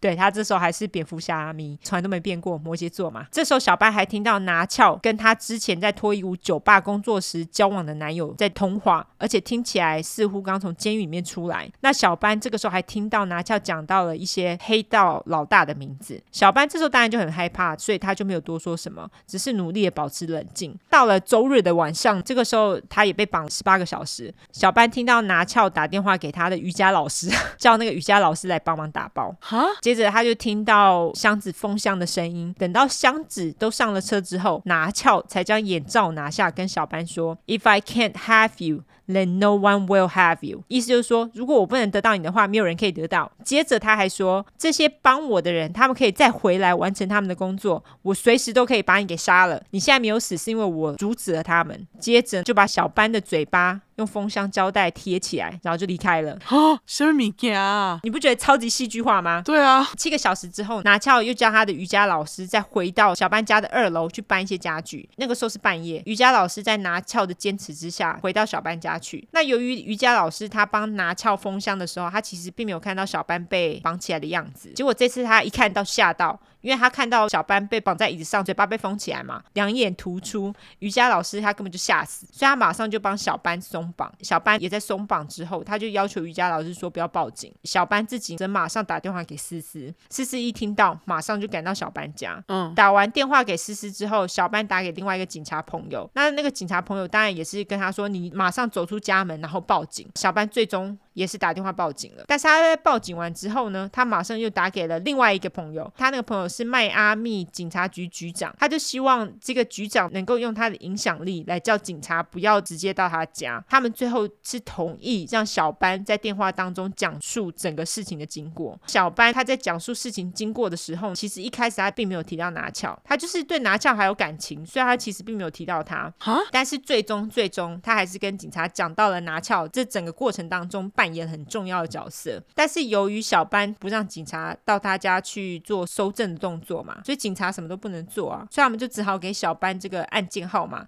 然后跟他说，如果有进展的话，再跟他们讲这样子。星期一的一大早，小班跟警察说，希望他们能够将拿翘逮捕到案。最终呢，他们也安排了一个警察，就开着那种不是警察车，就是普通的那种车子，到小班家去做探视。那个警探他看到小班身上的淤伤和割伤，小班他也跟跟警察说，他那时候被绑的那个椅子啊，在那一边，保险箱在那一边，还有其他被偷的东西等等，这样子。警探这时候也发现，拿翘很明显的把自己的东西通通搬走，就是有鬼嘛，对不对？对。警探最后找了一个监视人员来到小班家，但是监视人员在搜证的过程当中，他有注意到小班一直在通电话，就是还是在处理他工作上的失误啦。但是就在这个时候，拿翘正在家庭法庭声称他是家暴的受害者，他就说小班会家暴他，所以他只好搬出来。住在汽车旅馆里面，他希望小班能够搬走他，才能够再搬回去。啊，这个时候就是有两方互相指控对方，警察根本一个头两个大。但是因为小班家的确有被洗劫过的痕迹，所以周二一大早，小班就到法院去讲述整件事情的经过，也说这个事情就是拿撬干的。OK，于是，在隔天，小班再打电话给一个退休的警察，这个警察是后来他又转做的私家侦探，这个也是他的朋友，叫做 Pat Franklin。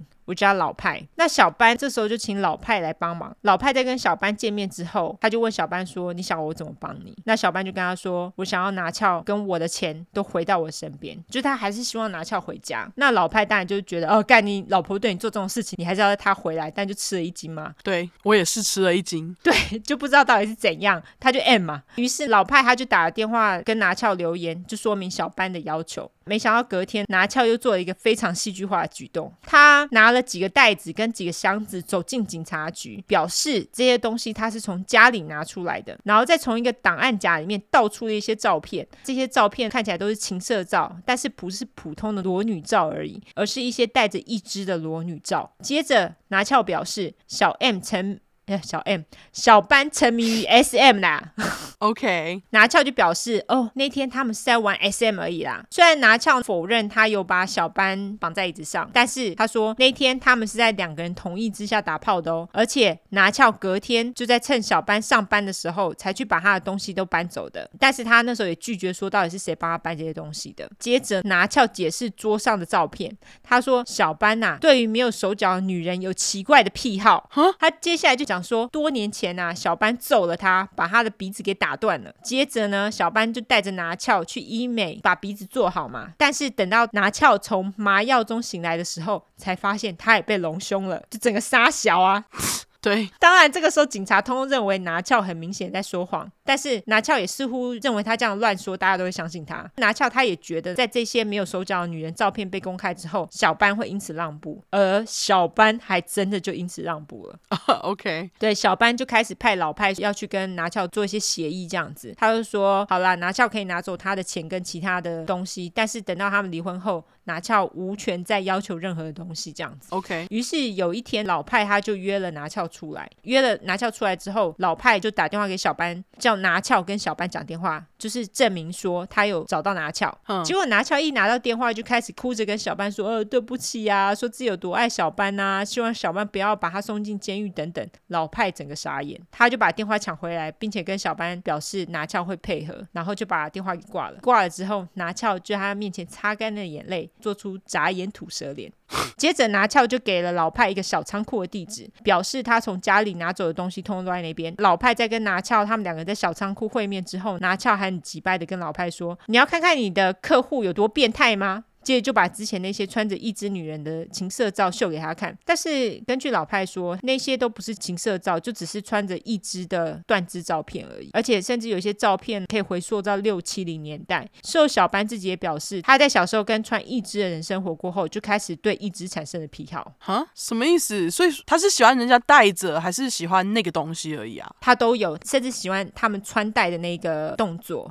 哦，好神奇哦！就有人就是有那种比较特殊的癖好，这个就是他的特殊癖好。嗯，很明显，他就是对于这个癖好也觉得很可耻啦。哦，当老派跟拿翘在小仓库的时候，老派就打给小班，他就问小班说：“那你下一步要我怎么做？”但是因为拿翘一直敲诈小班，所以小班就表示他会撤销所有对拿翘的诉讼，所以他也撤销了离婚诉讼。老派再度大吃一惊，由于小班跟拿翘两个人一来一往的抓买太多了。警察这时候也因为花了非常多的人力去处理他们两个人的事情，所以他们也很厌倦了，就建议小班弄一个专门处理离婚的律师来处理他们两个人之间的事情。嗯、那小班呢，的确照做了，但是在第一次的离婚法庭上面，拿翘表示小班曾经殴打他，并且要他跟其他男人打炮啊之类的等等的事情，法官也很傻眼。总之呢，他们最终是和解了，并且表示他们两个人要手牵手一起度过这次的风暴，好好的生活这样子。所以小班也的。却就这样跟拿翘继续过了七年的婚姻生活，而且两个人似乎重修旧好。思思在知道小班对拿翘的诉讼撤销之后，马上就陷入了忧郁症，他还为此去看了医生，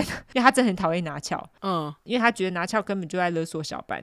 但是实际上他什么都不能做，因为那是他们两个人的事情嘛。对。二零零六年，小班五十岁生日的时候，他弄了一个新的遗嘱，表示他死了之后呢，所有的财产都归拿翘。哦。还计划两个人死后都要葬在一起这样子。但是这个遗嘱当中的一点呢，就成为了拿翘接下来的杀人动机，那就是小班说，假使他自己比妈妈思思先死的话，思思。将会得到二十万美金，而且拥有一半的房地产，而且他所有的房地产呢，也都全权交由思思处理。但是如果拿翘比小班先死的话，小班死后，他的女儿梅子将会得到十万美金的遗产，梅子两个小孩呢，则会各得到二十五万美金的遗产。OK，那在这个时候呢，拿翘跟自己的弟弟坡地的联系也开始变热络了。坡地一家人也会在每年二月的时候到小班拿翘家做客。二零零八年，小班从网络上找到了一个性工作者，叫做 Rebecca Bliss。我叫小贝。好，这个小贝呢，原本是一个 A 片女星，在网络上还可以看到她之前拍 A 片的照片呢。总之，在二零零七年的时候，她就决定从 A 片界退休了，决定成为一个刺青师。哦，但是她那时候的男朋友跟她吵架，不知道干嘛，就突然朝她的手跟脚开了枪，所以小贝的刺青梦碎。啊！但是因为她不愿意再回去拍 A 片，就成为性工作者。OK，根据小贝说，他跟小班第一次见面其实就是商业上的往来，AKA 打炮，但是他们。的确，在第一次见面的时候就聊了很多。于是，在这之后，小贝跟小班每天都会通电话。二零零八年六月，小班就爱上了小贝。小班帮小贝弄了一间公寓，而且帮小贝付他所有的生活开销。小班他甚至在租公寓的合约上面自称是小贝的老公。哎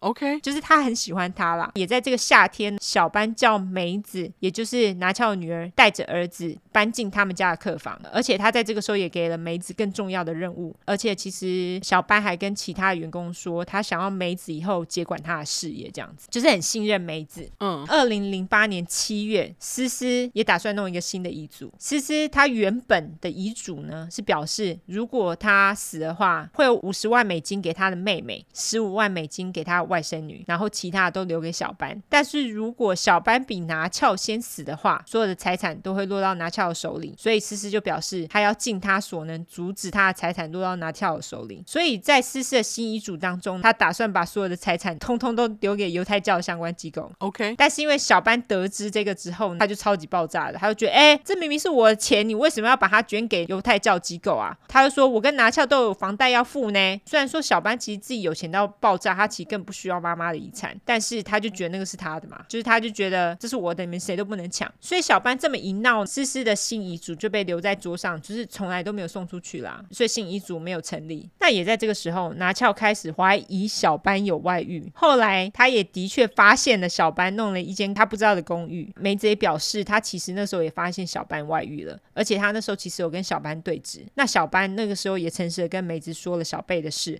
而且还表示他想要跟拿翘离婚。但是小班那时候就有跟他保证说：“哦，我还是会照顾你的哦，就是会照顾梅子。”嗯，至于拿翘在确定小班跟小贝的婚外情后，他其实马上就打电话给移民局，表示小贝跟小班两个人在弄移民诈骗，叫那移民局逮捕他们两个人。除此之外，他还打电话给 FBI，他就说小班要搭他的私人飞机到墨西哥使用骨科检啦。不管理由再怎么扯，拿翘总之就是想要他们两个人被逮捕的意思啦。嗯，后来有一次拿翘跟小班坐飞机到墨西哥，拿翘又跟墨西哥边境警察说，小班非法带了十万美金现金在身上，而且还非法带了枪支。结果墨西哥边境警察但听到这个线索，他们就在边境阻止小班，开始在他身上搜索嘛。结果一毛钱都没有搜到，然后他们还发现小班是退休刑警，所以他身上带着枪是合法的，也是合理的。所以后来警察就在跟拿翘询问说，他之前对小班骨科检的指控，拿翘于是就装傻说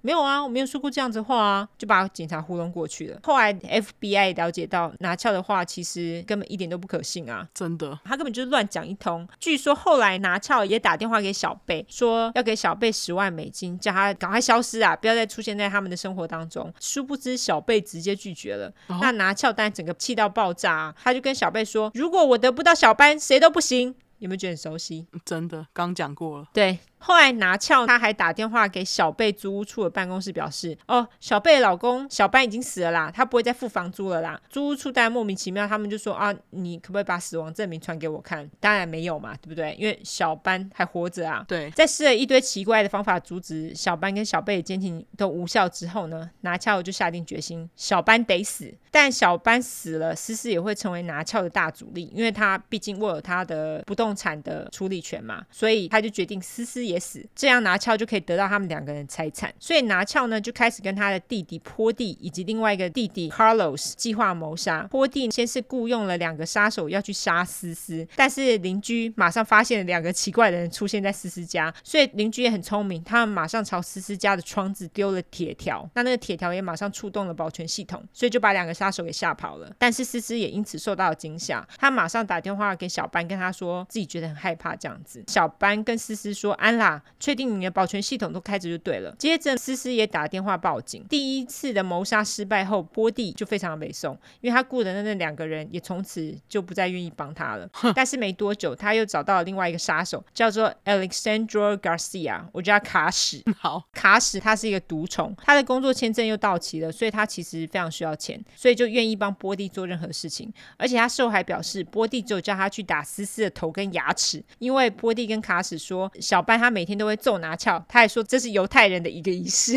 哈，我觉得他们这姐弟俩都有点乱掰。对，除此之外，波蒂还跟他说，小班还会性虐待拿翘，强迫他肛交。不管怎么样，都是胡烂啦。嗯，总之在二零零九年三月，思思把他一颗五克拉的钻戒拿到美国银行的保险箱存放。就是他出银行的时候不小心绊到地砖，然后就摔倒了，他直接就是脸撞到那个人行道上面。啊、那美国银行的行员看到，但吓到，马上出来扶他起来嘛，而且表示要帮他叫。救护车，但是思思拒绝了。那思思这时候就开车回家，然后马上打电话给小班，跟他说这起意外。小班那时候虽然是出城，但是一听到马上赶到思思家，并且马上要思思去医院做检查。检查之后其实就是一些皮外伤啦，没有什么太严重的伤。但是小班他其实气到想要告美国银行，因为他们认为美国银行忽略了他们那个行外的人行道。除此之外呢，思思这个时候居然还请邻居来帮他拍受伤的照。蛤那邻居也表示，因为思思很老了，八十六岁了嘛，他皮肤很薄，因此虽然只是摔倒而已，伤势其实看起来还蛮严重的。对，这个其实也后来成为了拿翘跟坡地拿来做抗辩的有力证据。你说邻居照的照片吗？对，就邻居的照片。四月四号那天正好是老班死去的第三十四周年。那小班这个时候就打电话给思思，思思也跟小班说：“哦，我很想老班呐、啊，这样子。”接着呢，他就换上了睡衣，倒了一杯白酒，准备上床睡觉。当晚约九点半，这个时候卡史。他一手拿着一只大扳手，另外一只手拿着酒，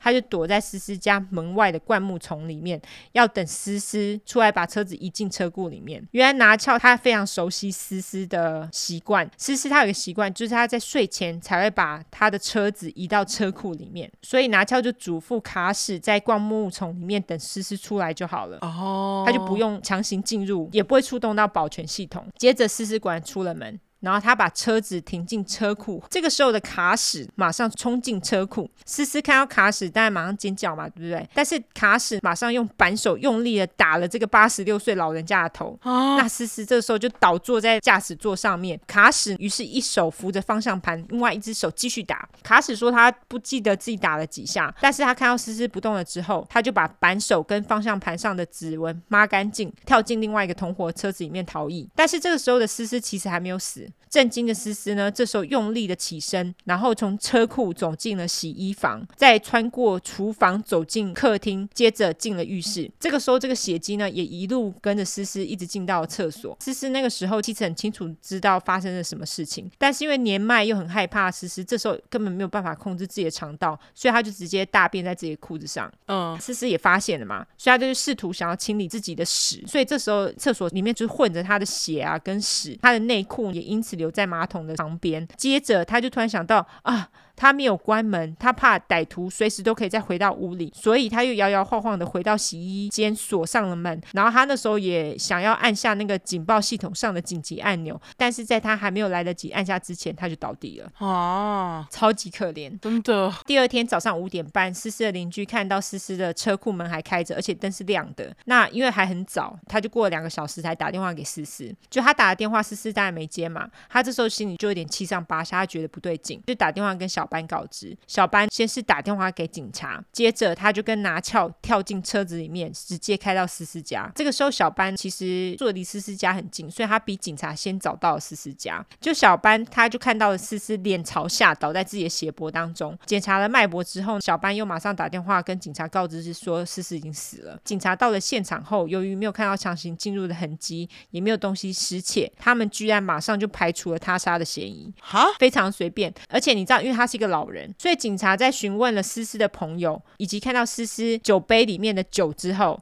就擅自认为思思应该是喝多了，然后跌倒把自己跌死的。那思思的尸体后来也送去验尸，验尸的结果发现他的头骨有多处的裂伤，而且下巴碎裂，左手无名指断裂。那验尸官在到了思思家现场查看之后，居然也认为思思是自己跌死的。虽然说验尸官的助手他认为他从来没有看过哪一个人把自己跌伤成这么严重的，但是因为他算什么咖小，他只是一个助手啊，所以根本没人鸟他。所以警察最后就认为。思思他先是在车库里面跌伤，接着一路跌到厨房，然后再跌到厕所，而且又加上多喝了几杯，跌得更厉害，所以最后把自己给跌死了。我就想说，当警察这么简单，谁都可以干，是不是？小班跟思思的妹妹，他们两个人当然不同意警察说的嘛。嗯，小班先是质疑说思思不喝酒啊，但是思思的妹妹后来又表示，通常思思会在睡前呢喝一杯酒，就是帮助睡眠。但是思思的妹妹强调，思思绝对不是一个酒鬼，嗯，所以就是把自己叠死这一个说法，他们就是完全不采信。总之，小班跟拿翘后来把思思保险箱里面的东西。通通都移到小班在家里的保险箱。拿翘为了赶紧毁尸灭迹，马上就安排了火化思思的尸体，并且马上办了葬礼，草草的把思思给埋了。嗯，思思妹由于是住在外州，她就说她不知道为什么这个葬礼办的这么仓促，她根本连安排时间去参加姐姐的葬礼都来不及。她当下也觉得非常的奇怪，而且据说在思思的丧礼上面，小班的表现也非常奇怪。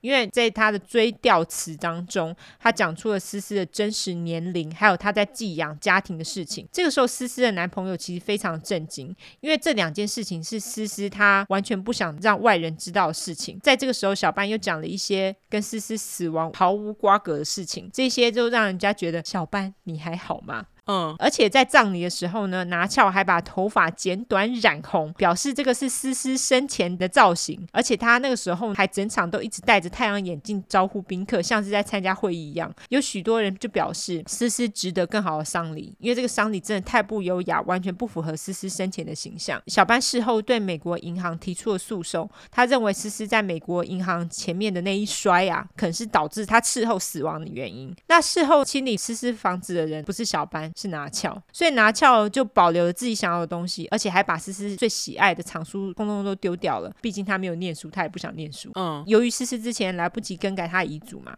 所以思思的妹妹跟她的外甥女的确都得到了钱，那剩下遗产跟不动产价值两百万美金，通通都是归到小班的名下。哇，好啦，小班什么都拿到啦，现在只要把小班给干掉就好了嘛，对不对？对。所以拿翘跟波蒂他们两个人花了两个月的时间来策划他们的下一个谋杀案。他们决定不要在佛州杀了小班，因为他们觉得这样子太可疑了。他们决定等小班到纽约工作的时候再把他干掉就好了。他们这时候一样决定雇佣卡史。卡史这个时候事后他又说。哦，是拿翘跟波蒂就跟我说，我只要把小班的蛋蛋割掉就好了啦。当然这也不是真的啦。OK，总之，二零零五年五月五日，小班终于收到了他花了十二万八千美金定制的蝙蝠车，但是小班只开了一次，而且那次只是把车子开去加油，然后进车库，就这样。就是他生前只开了一次。六月底，小班跟拿翘一起跟一个小班童年的好友吃饭。他这个好友听说是一个歌手，也是一个演员。OK，那个好友表示那天他就觉得气氛不大对，他觉得拿翘感觉怪怪的。六月二十六号，小班请了一个离婚律师准备办离婚，但是没多久律师又打给他说他收到死亡威胁，所以没办法帮他打官司。七月四号就是独立纪念日嘛，嗯，拿翘就在这个独立纪念日的某个活动当中跟其他人强调，小班有很多敌人。人哦，七月九号星期四，小班跟拿翘来到了纽约，准备周末的工作。那时候是在纽约的希尔顿饭店有一个活动，他们请了小班的保全公司来帮他们做保全系统。那在这个时候呢，卡史跟他的另外一个同伙叫做 Joe Gonzala，我就叫钢史。好，两颗屎早就到了希尔顿饭店，而且还有监视器拍到卡史跟钢史还曾经跟小班擦肩而过。也在这个时候，小班还跟活动主办人说：“哦、呃，他对美。”梅子实在是很骄傲啊，他已经等不及要退休，让梅子接管他的公司等等。周六晚上的活动结束之后呢，小班跟拿翘当晚就回到房间，然后拿翘那一晚还很稀奇的跟小班表示，第二天早上他们有一个告别餐会，就由他准备吧，因为听说其实拿翘从来都没有准备过告别餐会这种事情。OK，当晚小班他就在电脑上回 email 啊，处理工作相关事宜啊，顺便在 eBay 找一些蝙蝠侠相关的商品收藏。OK，结果他这样一弄，就弄到了凌晨六点半，他才关灯上床睡觉。嗯，拿翘就想说干，终于，他就打了电话给波蒂，表示可以行动了。早上六点四十分，饭店柜台那时候有打给小班哦，他就说，哎，大家都准备好要那个餐会，可是你们的人还没有出现呢。啊，当然没人啊，因为本来是拿翘要负责的嘛。嗯，但是因为人还没杀完，事情没有办完，他当然不能闪人啊。所以小班这个时候呢，就打电话给梅子，他叫梅子去处理餐会。早上七点，卡史。波蒂跟钢史来到小班的房间，拿撬这个时候就是开门让他们进去嘛，跟他们只是说小班的所在位置。这个时候三人就脱下了正式服装，因为他们穿正式服装进饭店的时候才不会看起来太突兀。卡史就拿出了他这次的武器是哑铃，三人来到了小班的床边，数到三扑向小班。小班先是尖叫，然后反抗，接着呢，他们三人就一直不停的用哑铃打小班。靠北，小班在挣扎当中不小心打中了卡史的太阳眼镜，卡史的太阳眼镜也因此破掉，而且割伤了他的右眼。这个时候，钢史开始觉得有点害怕了，于是他就跑到了厨房。那拿翘马上就把钢屎赶回了小班的床边，并且拿了一颗枕头，叫钢屎用枕头捂住小班的嘴，防止他尖叫。小班被三人打到无法动弹，在床边哀哀叫。这个时候，卡屎用胶带把小班的双脚缠住，然后两手往后缠在他的后背部。这时候，钢屎又因为太害怕，走向了厨房。他这个时候看到拿翘在厨房里面走来走去。那这时候的卡。屎则拿出了一把小刀，戳进了小班的左眼，转了一下，接着再对右眼做了一样的事情。哦，这戳瞎干。对，接着卡史就走进了厨房，拿翘问他说：“是否已经戳瞎了小班？”卡史表示他已经完成了瞎眼任务，如果说拿翘想要他继续戳也是可以的哦。但是拿翘说不用不用不用，你赶快把小班给杀了吧。于是卡史就拿了胶带把小班的脸跟嘴巴封住，小班就这样子被自己的血跟吐给呛死了。他也太可怕了吧！他们就是先把他虐待一轮呢，超级衰，而且等会听验尸报告你会觉得更可怕。好，拿翘他就拿了毛巾叫一行人把身上的血迹给清理完之后，穿回原本那个正式服装离开。拿翘于是把小班手上镶钻的金手镯拿下来，拿给了卡史，叫他把手镯带走。那原本的计划呢，是三人要把拿翘绑在椅子上，装成入室抢劫。但是这个时候拿翘就突然改变心意，他就决定跟三个人人一起离开。三人呢，于是从防火梯走下楼，拿翘这个时候则是搭电梯到大厅。三人则是在七点十一分的时候被监视器拍到他们离开的画面。拿翘则是在七点零九分的时候出现在大厅的监视器，拍到他正在打电话。他花了十八分钟打给小梅，接着也打给小班，很明显是要做伪证嘛。那当拿翘抵达参会的时候，小梅也注意到拿翘那个时候没有化妆，对小梅来说是一件非常奇怪的事情，因为拿翘从来没有素颜出现在任何的公开场合过。当天拿翘的心情似乎也是特别糟，他一直到处发脾气。七点四十五分，拿翘回到房间，并且用房卡打开房间，他接着戏剧化冲出大门尖叫，在走廊大声说：“救命啊！救救我老公！”其中一个饭店房客就马上冲进他们房间，因为那房客看到这么惊人犯案现场，他马上拿出手机来拍照，哎，就傻小。总之，他拍完照出门后，一群人已经通通都围绕在拿翘身边了。接下来，拿翘根本就是花系列。现在台湾八点档演什么？什么金氏系列吗？我我不知道。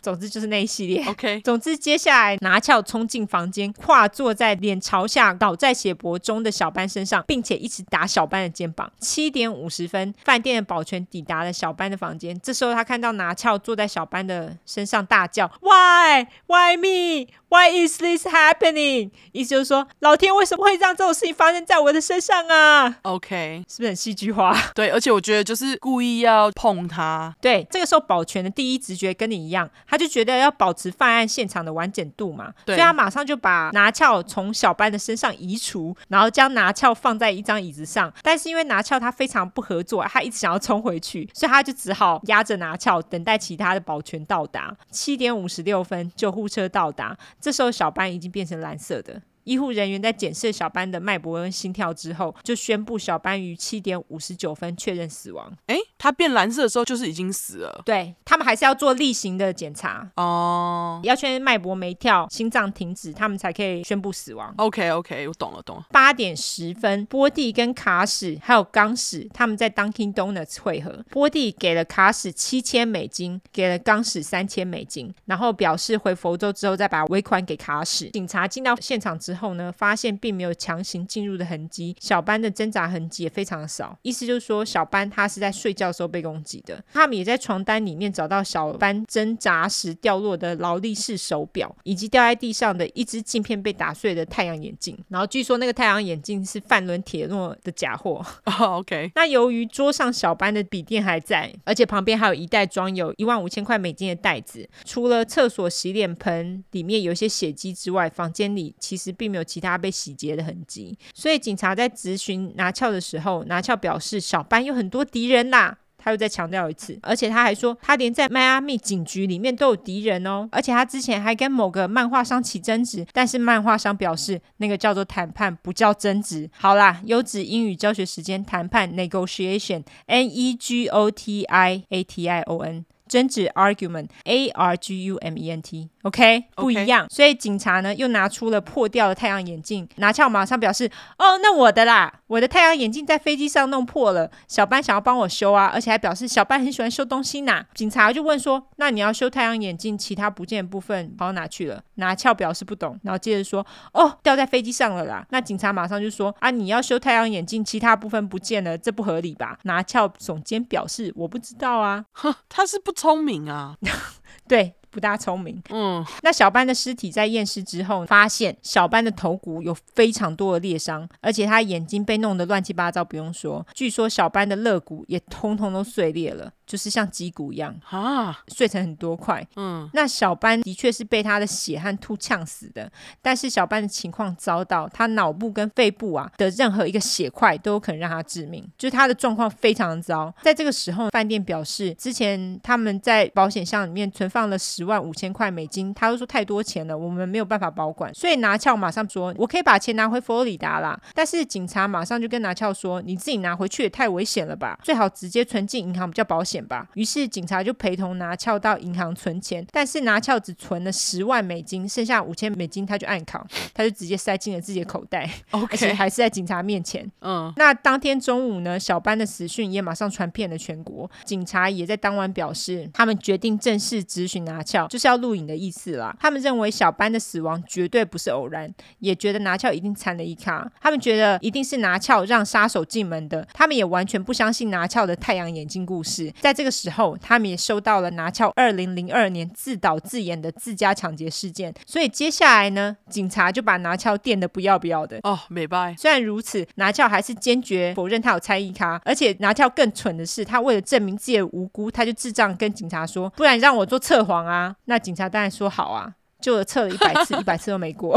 警察最爱测谎，对，白痴觉得自己可以通过测谎，这样子真的是自信呢，只要有自信就可以了。但是因为警察他们其实没有实质的证据证明说是拿翘有参与卡，他们就只好把拿翘放走。那拿翘就回到了佛州，警察也马上联系了佛州的警察，要他们监视拿翘的一举一动。拿翘回到佛州之后，他也马上雇佣了贴身保镖，并且马上到银行提出他之前在纽约存的十万美金。由于银行那时候没有那么多现金，他们就一半给现金，然后一半给支票。梅子呢也认为是自己的妈妈杀了小班的，所以拿翘一回家，他就拿了铁条。冲进梅子住的客房，打算把梅子赶出家门。梅子在质问拿翘是否杀了小班之后，拿翘马上拿铁条敲了梅子的手背，靠背，梅子的手背也马上就一大块 O C 这样子。而且据说这整个事件呢，也被拿翘家里的监视器给录了下来。于是梅子马上报警，但警察居然一点动作都没有，哎。就很机掰，真的。那后来拿翘他就再飞回了纽约，他给了波蒂一张支票。那另外一张支票呢，他只是用来雇律师打官司的。但是拿翘不知道的是，他这个举动其实构成了洗钱罪。哎，你说给波蒂吗？对，给波蒂还有给律师。哈，他这个举动就构成了洗钱罪。哈，是哦。对，我不知道为什么哎。好。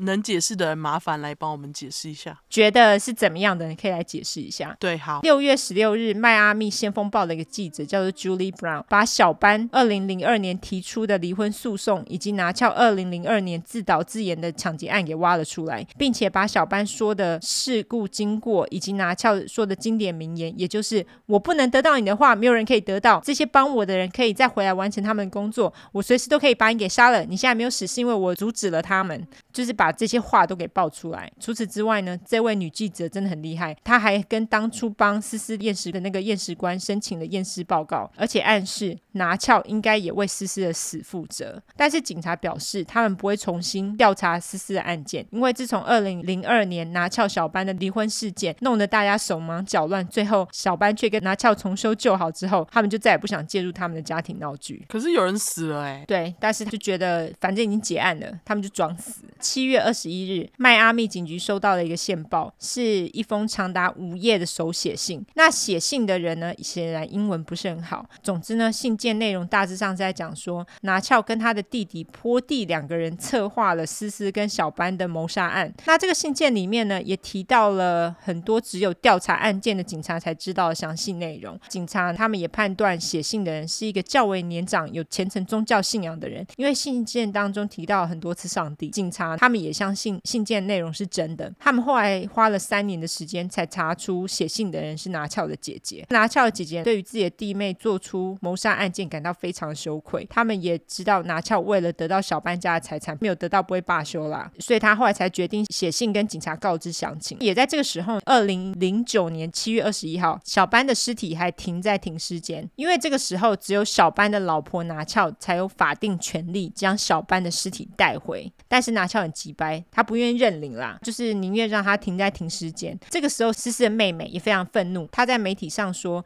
小班他曾经是丹峰白露酒店的王子呢，现在却停在停尸间里面，跟流浪汉没什么两样。”小班的童年好友也曾经跟拿翘表示他愿意支付小班的葬礼费用，但是就被急掰的拿翘给拒绝了。因为其实拿翘也不是付不起啊，他就是故意的嘛。而且拿翘他现在可忙着搬小班跟思思的珠宝还有钱呢，所以七月二十九号，拿翘跟法院请求执行处理小班财产的权利，并且将小班火化，因为他就要毁尸灭迹嘛。对，但是法院却拒绝了拿翘的第二项要求，因为据小班的遗嘱当中表示，他要求将他的遗体葬在他们的家族在纽约所拥有的一块陵寝里面。八月七号，梅子到法院请求，拒绝拿翘执行处理小班财产的权利。八月十四号。梅子再度向法院请求冻结小班的财产，并且再次请求拒绝拿翘处理小班的财产权。就是因为这样子，所以关于小班的财产处理权也就这样一来一往的，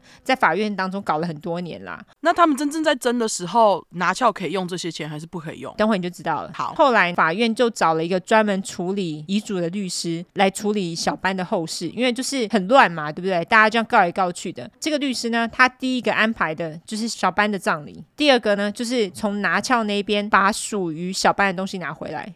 而且还包括小班价值好几百万美金的蝙蝠侠收藏品哦。拿翘最后也终于同意在九月二号埋葬小班。OK，就大概过了五十几天这样子。好，接着警察就开始积极的着手调查拿翘还有波蒂。他们这时候也发现波蒂的户头当中有两笔相当大的支出，其中一笔就是给卡史的。后来梅子在遗嘱法庭当中直接当庭指控拿翘杀了小班。于是呢，拿翘跟波蒂就决定一定要除掉梅子，就除掉自己的女儿。他们本来打算偷偷在梅子的车子里面塞毒品，然后向警察告状，这样子梅子就会直接被抓去关了嘛。但是这件事情不知道为什么后来并没有执行。嗯，十一月中，警察因为收到波蒂给的线报，是波蒂给的哦，然后而且他们从饭店的监视器看到卡史跟钢史，所以警察就逮捕了这两个人。当然，警察那时候他们还是认为是拿撬跟波蒂唆使他们去杀人的，但是警察他们认为呢，先抓到凶手才能把背后的主使人给揪出来。嗯，在经过一年的调查跟追踪，并且说服卡史跟钢史成为污点证人之后呢，二零。一零年的七月，FBI 终于以谋杀罪逮捕了拿翘跟波蒂。哇、哦，终于！佛州警察也在这个时候同意重新调查思思的死亡案件。他们也在读了卡史的自白书之后，才发现卡史所叙述的案件经过跟思思验尸的结果符合，最后判定思思是被人谋杀致死的。由于这个案件呢，基本上就是靠卡史的自白定罪的嘛，嗯，所以波蒂本来想要叫钢史在监狱里面把卡史给杀了。诶，那他干嘛？给警察线报，他是故意想要把罪推到他们两个人身上，就表示呃跟我无关哦。他本来是这样，哦，懂了懂了。但是殊不知后来卡史把他给供出来了。OK，但是那个钢史他不但直接拒绝，他还跟狱警告状说波蒂的计划啊干得好。二零一零年四月二十三日，拿翘和波蒂的审判开庭。那他们这个审判长达九个星期，据说整个审判也都非常戏剧化啦。拿翘就是一个戏剧化的人啊。卡史钢史在这个时候也成了最有力的证人。卡史详细的说出了谋杀思思跟小班的整个过程。当时呢也表示，波蒂还曾经贿赂他，把罪嫁祸在梅子的身上。在听了这么多案件之后，大家也知道，只要是犯人自己站上证人台，根本就死路一条嘛。嗯，所以拿翘他很聪明的选择不站，但是脑子不大好的波蒂却站上去了，然后就一站上去，整个人就垫假的啊。因为只要他一撒谎，检察官马上拿出监视器画面和其他证据来把他钉爆。拿翘在整个审判过程当中也都保持沉默，他甚至拒绝穿上梅子为他带来的普通服装，他全程都是穿着那个监狱的那个橘色的犯人服啊。OK，七月二十号，拿翘跟波蒂两人被判有罪，也判终身监禁，不得假释。至于小班的财产斗争，是一条很复杂的路啦。总之呢，梅子跟思思的妹妹的小孩，他们最后达成的协议，就是由梅子继承小班大部分的财产，这样子。哦，还好，就是这么多的八卦。最后我再来介绍一下书，有一本书叫做《The Prince of Paradise: The True Story of a Hotel Hair, His Seductive Wife and Ruthless Murder》。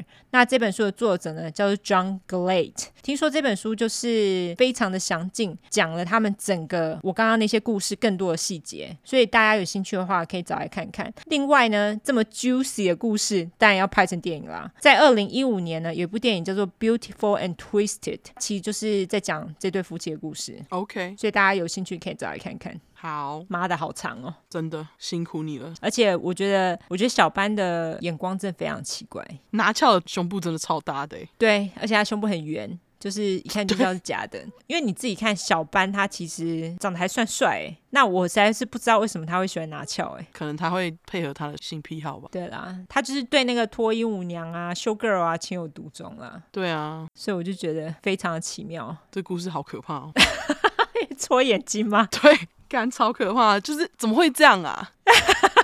对，真的非常恐怖。就毕竟是他爱过的人，那他真的有爱过他吗？不知道。我觉得拿翘有很大一部分是为了小班的钱哦，我觉得非常大一部分。还好是梅子继承，对，还好最后是他。因为其实我觉得除了梅子之外，没有什么其他人有资格去继承这个东西。耶。哦，对，因为我刚刚看了一下照片，我觉得梅子看来也是蛮正派的。而且据说在小班死后，因为小班他是不会欠人家钱的，所以他其实就是把所有小班欠人家的钱全部都付完。就是说他在工作上面呢，他其实是帮小班非常。多的事情，OK，对，所以其实梅子，我觉得他得到小班的财产，我觉得算是 OK 啦。你看他跟思思还不错，而且他在小班死后还一直要帮他保护他们家的财产。对啊，他知道自己妈妈是怎么样的人。对，因为老实讲，他其实不需要这么做，但他还是去做了，所以我觉得，对，他大可以跟他妈妈一起就把他们那个财产通通拿走啊。对啊，所以我就觉得 OK，好，非常精彩。好，那接下来就该你玩玩。我今天要讲的故事就是用钱也买不到快乐的例子之豪门血案。好，OK，对，更是上礼拜故事珍珍最后一次去监狱看阿雄对他眨眼的爸爸狱友 Eric Menendez 的案子。哦，OK，对，那珍珍看到的人就是杀爸妈兄弟当中的弟弟。弟弟居然会对他眨眼，弟弟感觉是一个很温柔的人。其实我知道我的，可是弟弟不是同志吗？他后来跟女生结婚呢？哦，真的吗？对啊。哼，好吧。你觉得弟弟是同志吗？呃，我觉得他有一点比较阴柔的气质，但是他也可能是双啊，对不对？非常有可能，但是等下讲下去就知道了。好，而且我会马上讲，是因为我们宠粉，就想说马上讲好了，因为大家就不用等太久。刚好感觉来了就讲了，没错。而且我们今天讲的案件很刚好，美国东西岸就包了，这样是不是？对，你的在东岸，我的在西岸，没错。那说到西岸超级有钱人住的地方，第一个想到的应该就是比佛利山庄 （Beverly Hills） 了吧？没错。我记得以前看那个台湾翻译的洛杉矶旅游书里面，都会特别提到去 LA 的话，可以去那个比佛利山庄的那个 Rodeo Drive 参观超级有钱人漂亮的豪宅跟那个名牌。商店，你有去吗？我好像没有上去转过，但是我有去过那个呃名牌大道看过。哦，真的吗？对，因为我完全没兴趣，所以我都没有去。哦，但是因为那个就跟服装设计有关啊，所以就要去看啊。哦，的确是哈。对啊，我们都会被要求要去看精品是怎么制作的。OK，对，总之那一区就是很多政商名流啊、明星歌手都会住在这边嘛。那这个谋杀案就发生在贵贵的比佛利山庄这区。今天我要讲的案子是 The Menendez Murders，。我就翻成马兰德斯家庭谋杀案。好，事件发生的时候，我还在老木的肚子里面当胚胎欸。对啊，事情是这样的，就是在一九八九年的时候呢，八月二十号那天，这对年纪超轻的纨绔子弟在家中豪宅把让他们能从小到大不愁吃穿的爸妈给杀了。嗯，所以开头我才会说，这是用钱也买不到快乐的例子之一。没错，而且他们也是没自杀的家庭歼灭者。英文还需要优质复习吗？讲超多遍，就是 Family Annihilator，不会的自主发泄五十遍。其实上次一百遍，这次一半。对，不要不要照给我们，拜托。好啊，照给我们也是可以啦，我帮你转发好不好？哦、oh，OK。你都写了五十遍，好吧？哦，可能要把它剪掉，不然人家就会说我们双标，对不对？对啊，这样子 有够烦。对，好，回来。那大家也知道，嗜血媒体最爱的就是八卦，尤其是像这种有钱人的家庭惨案，嗯，当然也不会放过他们。更何况，这又发生在当时平均一年只会发生两起命案的比佛利山庄。人物杂志《People Magazine》当时封面标题最上面就大大的写着 “Murders in Beverly Hills”，来当做他们吸引人的标题。下面才是兄弟的照片跟名字，就是硬要提比佛利。当然啦、啊，对，这件案件就变得很有名嘛，非常多人知道。那网络上的资料真的是超级爆多，多到爆炸。那我们最信赖的 Murderpedia 就有长达六十页的资料。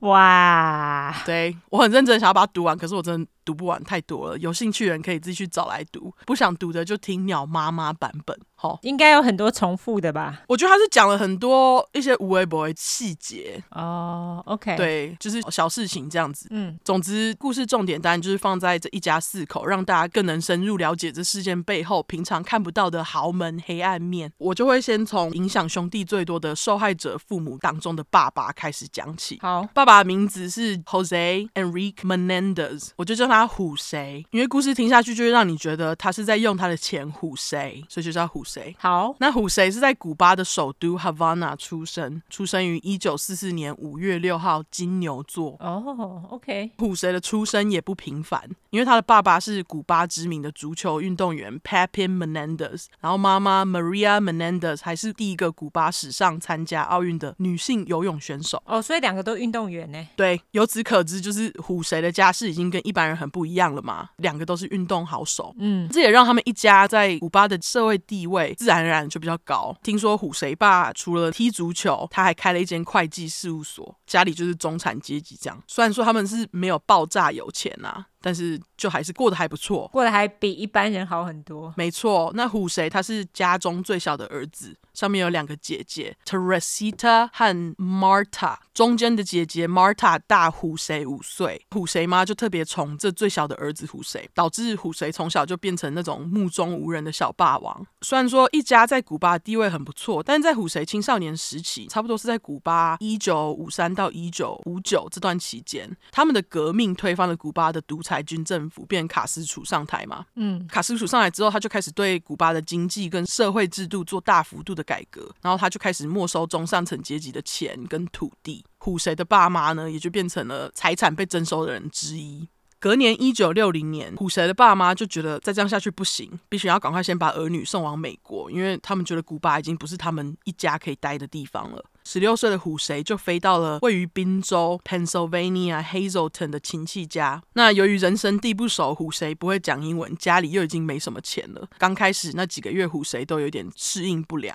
不过没过多久，虎谁就意识到啊，美国政府毕竟跟古巴的卡斯楚政权不一样，在美国有钱人的钱是不会这样被拿走的。嗯，于是虎谁对于移民到美国的心态整个就变了，他就决定他要奋发向上，就是家里的钱被卡斯楚政府拿走没关系，只要他有心就可以成功。除了念书很认真之外呢，他还在闲暇时间打工赚零用钱跟大学学费。高中时期的虎谁，他的梦想就是东岸有钱人最爱的常春藤名校。Ivy League 念书，就是哈佛、耶鲁那一群啊。嗯，这也是因为呢，虎谁认为念常春藤名校才是成功的代表。对，但是学费爆干贵，他再怎么打工都念不了啊。这也更加深了虎谁决定自己要成功的意志，因为他就觉得说，哦，要是我以后变得超有钱，我的小孩就可以去读这些名校，实现我的梦想了。OK，就是那种想要小孩来替他实现梦想的爸爸。对，很鸡掰了。嗯，虽然说虎谁因为经济问题进不了常春藤。但他高中的在学成绩还不错，加上父母给的运动细胞，让他得以在高中毕业后就以游泳项目的奖学金进入南伊勒诺伊州大学就读。他也完全不用担心家里可能无法负担学费的问题。可是呢，虎谁没念几个月，他就发现自己不想要跟爸妈走一样的道路，就是当运动选手这样。他觉得念书才会出头天，而且听说虎谁似乎不是很很喜欢这所大学，可能觉得不是常春藤配不上他吧？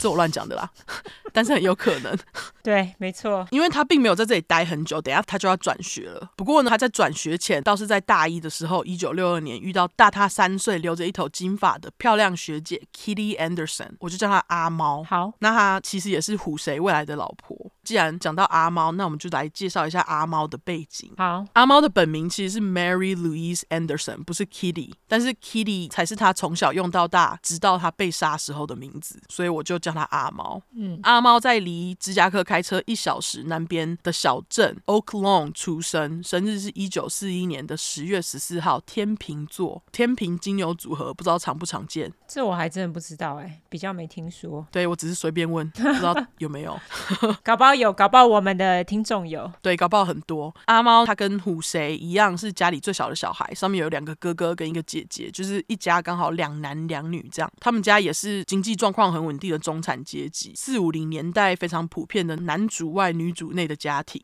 阿猫爸开了一间专门在卖那种冷暖气的公司，阿猫妈就在家照顾小孩啊，做家事等等的。虽然说猫爸的事业让一家六口不用担心饿肚子，但他是个会在小孩面前打老婆的渣男，而且他还会打小孩。更击败的是他后来外遇。OK，阿猫小学都还不到就跟外遇对象跑了，然后把小孩丢给阿猫妈照顾。好像四个都丢给他照顾，最后他们就离婚了。可怜的阿猫妈离婚后就因为击败渣男得到忧郁症，从此没有再婚。而且我猜渣男阿猫爸应该没有给阿猫妈很多赡养费，因为据说阿猫妈后来为了负担养小孩的费用，还在联合航空找了一个工作。嗯，只能说单亲妈妈真的很辛苦。对啊，请善待身边需要照顾小孩的单亲妈妈。好，没错。虽然这时候阿猫年纪很小，但是他也不笨，他看得出父母之间发生的事情。结果因此，阿猫也跟妈妈一样，开始有了忧郁的特征，变得比较孤僻，导致他从小学到高中都没有很多朋友。就是渣男爸爸离婚引起的连锁效应这样子，嗯，而且尤其这件事情还让阿猫觉得离婚就是女人一生当中可以遇到最烂的事情之一，她要把妈妈当借镜才行啊。那我觉得这个地方就是在他之后就很明显的可以看得出来，就他不愿意离婚、不想离婚那种感觉。嗯，高中毕业后，阿猫他就被南伊勒诺伊州大学录取，他念的是传播科学系 （Science Degree in Communications）。闲暇时间。阿猫就在学校的广播部门工作，因此引起了阿猫对于从事广播业的兴趣。据说他的梦想是有一天能到纽约当电视剧的编剧。在这边先告诉你们，阿猫没有完成他当编剧的梦想，吼，因为他在一九六二年，也就是他大四那年，就遇到了小他三岁的未来老公虎谁。约会几次，两个人就在一起了。但是因为当时社会风气对移民的歧视还是普遍存在。尤其是在南伊勒诺伊大学所在的小镇，不同肤色的人种混在一起的例子实在太少，所以就导致虎谁跟阿猫情侣有时候在学校一起走的时候，就会被其他同学、教授多看好几眼。不过因为他们眼中只有彼此，所以他们也不是很在意。嗯，虎谁他是被阿猫漂亮的外表跟他有钱的老爸这个背景吸引。OK，对，虽然说阿猫跟爸爸好像关系没有很好啦，不过还是就是觉得，嗯，女朋友的爸爸很有钱，这就够了。可是很奇怪，他爸当初没有付赡养费吗？还是怎样？妈妈居然还要去工作？可是我觉得可能爸爸还是会帮小孩子付钱吧，我也不知道。OK，那阿猫只是看上虎谁年纪轻轻就很有野心，而且就是很努力的特质。交往没过多久，小两口就决定要结婚。可是双方的家人都对于这段婚姻颇有维持，而且理由蛮奇怪的，像是阿猫的白人家庭呢，不能理解为什么阿猫不能好好的选个白人老公就好，为什么要选这个皮肤比较深的古巴小子？就是种族歧视啊，北兰完全。不过虎谁的父母也没有好到哪里去。哦，对了，刚忘了讲，虎谁的父母把儿女送到美国后，就在隔年一九六一年移民到纽约市了。他们反对小两口的婚姻的理由，是因为阿猫来自单亲家庭，年纪又比较大，配不上他们身为知名运动员的儿。再加上他们觉得宝贝儿子才十九岁就结婚，实在是太年轻了。那虽然双方的家人都很认真要反对他们，但是小两口心意已决，就偷偷的在阿猫毕业那年一九六三结了婚。接着非常想出头天的虎谁，就放弃了南伊勒诺伊州大学提供给他的游泳奖学金。因为他觉得读书才可以嘛，嗯，然后他就转学到了纽约市皇后大学 （Queen's College） 念会计系，看准了这科系念完之后可以赚很多钱的未来。可是虎谁得先担心学费，首先已经没有奖学金了，爸妈从古巴逃过来也没什么钱，帮不了他。于是呢，原本想继续追求编剧梦想、读研究所的阿猫，就决定他的部分可以先等，毕竟老公大学都还没念完，所以他就为了支持虎谁，也出去工作分担家计。这样哦，天哪，剩女哎，我也觉得，嗯，虎谁就是一边半工半读，为了付学费，夫妻俩直到虎谁毕业之前都非常省吃俭用，因为美国。大学学费就是真的这么贵，没错。那虽然这段时间很苦，但是听说阿猫只要提到困苦的新婚时期，都会和朋友表示这段时间是他和虎谁婚姻当中最快乐的时光，因为他们只有彼此。OK，一九六七年，二十三岁的虎谁拿到这四年辛苦拼出来的会计师证照，而且他还马上在一间跨国会计师事务所 Cooper and Lee Brand 找到工作。这间会计事务所现在还存在。维基说他是四大国际会计事务所之一，哎，他是啊。哦，你知道他哦？PwC。对啊，好厉害哦。四大会计师事务所就那四个，呃，那个没有什么厉害，他们就是国际知名的四大事务所之一，而且台湾好像也有。对。哦，是哦，因为我不知道，我对会计没有概念。没关系，因为你不是念会计。对对。总之，英文简称 PwC，有兴趣的人就可以去找。嗯。不过他们真的不愧是国际级的公司，因为他们付给虎谁的起薪年薪就是两万五千美金，嗯，等于现在的二十万三千三百六十五美金，将近六百万台币。OK，就是原来会计师是可以一个月赚到将近五十万台币的工作，哎，吓到。呃，他在台湾叫做资诚会计师事务所，我的同学们很多人进了这间哦，毕竟你是对、呃、台南首府，对，没错。好，总之他找到了这份工作之后嘞，就是这个一个月可以赚五十万台币的工作。同时间，阿猫已经怀孕几个月了。嗯，一九六八年一月十号，大儿子 Joseph Lyle Menendez 出生，摩羯座。干好，对，摩羯座本周晋升成第二名了。希望不要讲到最后，我们两个星座同时霸占第一名，那就糟糕了。超靠腰的，真的。虽然大家叫他 Lyle，但是我要叫他小夫，就 Joseph 小夫，嗯，因为他让我想到哆啦 A 梦的小夫，比较奸诈一点的角色。OK，自从小夫出生，阿猫的研究所计划就正式进入了无限延期，所以我刚才会说他的编剧梦没有圆。嗯，而且他这时候就是为了成全虎谁想要在职场上成功的野心，阿猫就扛下当全职家庭主妇的责任，就是要让他可以在职场上冲这样子。可是虎谁几乎都把时间放在工作上，就很少待在家。嗯，他认真的态度也就让他在事务所很快就被注意到，没多久就被其他公司挖角去当别的公司的高层。嗯，钱单也就越赚越多。因为你看他刚刚起薪就一个月五十万了，那我相信他这样跳来跳去，应该也是越赚越多。没错。接着在一九九七一年，虎谁二十七岁，他带着阿猫和小夫住进纽泽西买的新房子。一方面是因为虎谁要去美国最大的租车公司之一 Hertz 工作。一方面是准备迎接年底十一月二十七号出生的射手座小儿子 Eric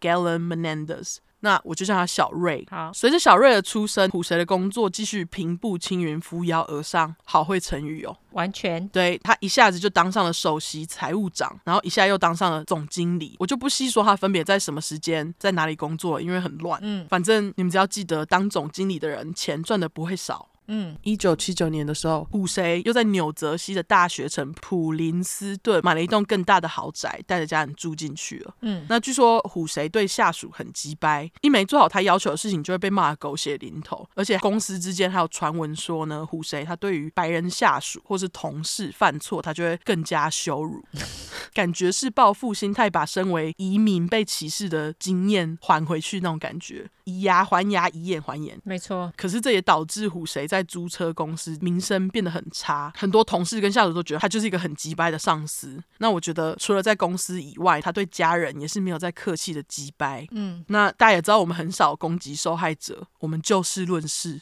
嗯，我说他急掰是因为虎谁出轨，开始偷吃了啦，跟那个谁上一集不是上一集，你刚刚讲的那个故事，小班，对啊，老班小班都一样，对，老班小班都一样，就是有了钱就要乱搞，没错，就事论事哦，对，就事论事。而且我觉得他出轨真的很贱，因为尤其是阿猫为了帮老公待在家照顾小孩，放弃她的梦想，虎谁竟然在外面和工作经常见面的女企业家偷吃，唉。OK，对，那据说虎谁只要去纽约，就会住在这个企业家位于曼哈顿的别墅，超级几百。他觉得跟企业家在一起呢，就大大满足了自己喜欢征服的虚荣心，所以他就很喜欢这个企业家。嗯，但是虎谁其实也没有要跟阿猫离婚的意思，因为他很在意一家人在社会上的地位，他觉得离婚会很难看，所以就算他和企业家再怎么火热，他都不会离婚。那他最一开始偷吃的时候呢，阿猫没有察觉，可是不到两三年他就发现了，而这件事情也重重打击到他。除了得了忧郁症，他还产生那种自杀的念头。哦，有够可怜。对，而且从这时候开始，他有点把对于老公的恨转移到小孩身上，因为他跟朋友讲过说，吼，他很后悔生下小夫跟小瑞，因为他觉得就是他们把他的人生给毁了。啊、哦。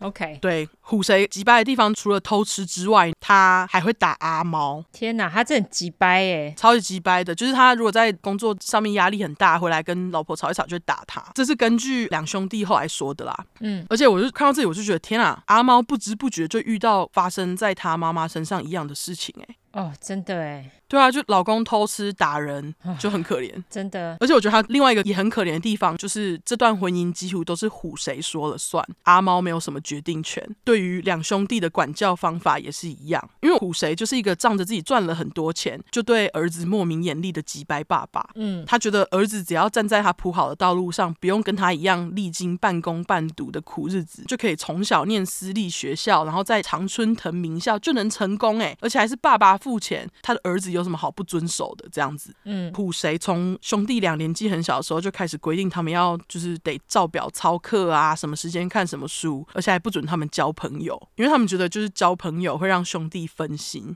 嗯，这个地方就让我想到《小王子》那部动画电影里面一开始小女孩的妈妈帮她计划每分每秒的画面。你有看过吗？那部电影没有，还蛮好看的。好，总之就是让小孩子压力很大啦。而且自从小夫进小学那年开始，虎谁只要一有机会和儿子吃饭，就会顺便在餐桌上抽考他们问题。那两个儿子因为一起接受爸爸严厉的管教，感情自然就变得很好，因为毕竟有了共同的敌人嘛。对，就跟我刚刚思思跟梅子一样。没错，兄弟俩很要好，不过他们的个性却截然不同。根据身边的朋友表示，哥哥小夫的个性是比较强烈的那一个。非常聪明又很冷静，弟弟小瑞呢，则是比较安静又很内向。从小小瑞就很崇拜哥哥小夫，可是他们两个加在一起，就是会一起跑去惹麻烦。嗯，可是莫名严厉的虎谁竟然也不是很在意，显然对他来说，儿子只要有照表操课，要干嘛都行，搞破坏他就赔钱就好啦。嗯，就不是很在意儿子的品性啦。接着，在小夫五年级十二岁的时候，小瑞九岁的那年，虎谁就告诉儿子们：“我希望你们之后可以成为跟阿公阿嬷一样的运动员，所以选一项运动吧。”这样，于是小夫跟小瑞就选了网球。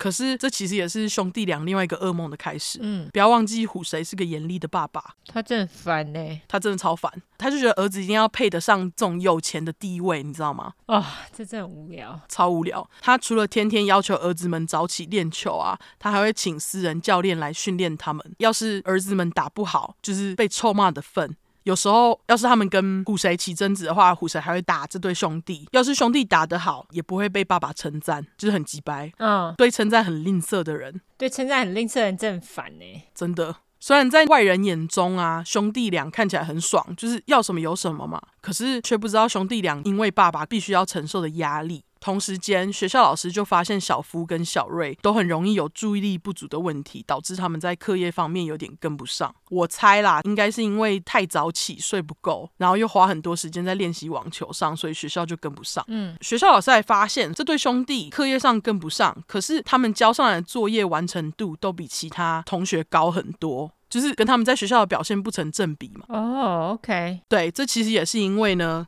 为了让兄弟俩看起来好看，虎谁就会要求阿猫帮这两个兄弟写作业。傻笑。对，OK，这个其实就是说谎啊。对啊，因为虎谁不能容许儿子出错啊。嗯，我觉得很疯哎、欸。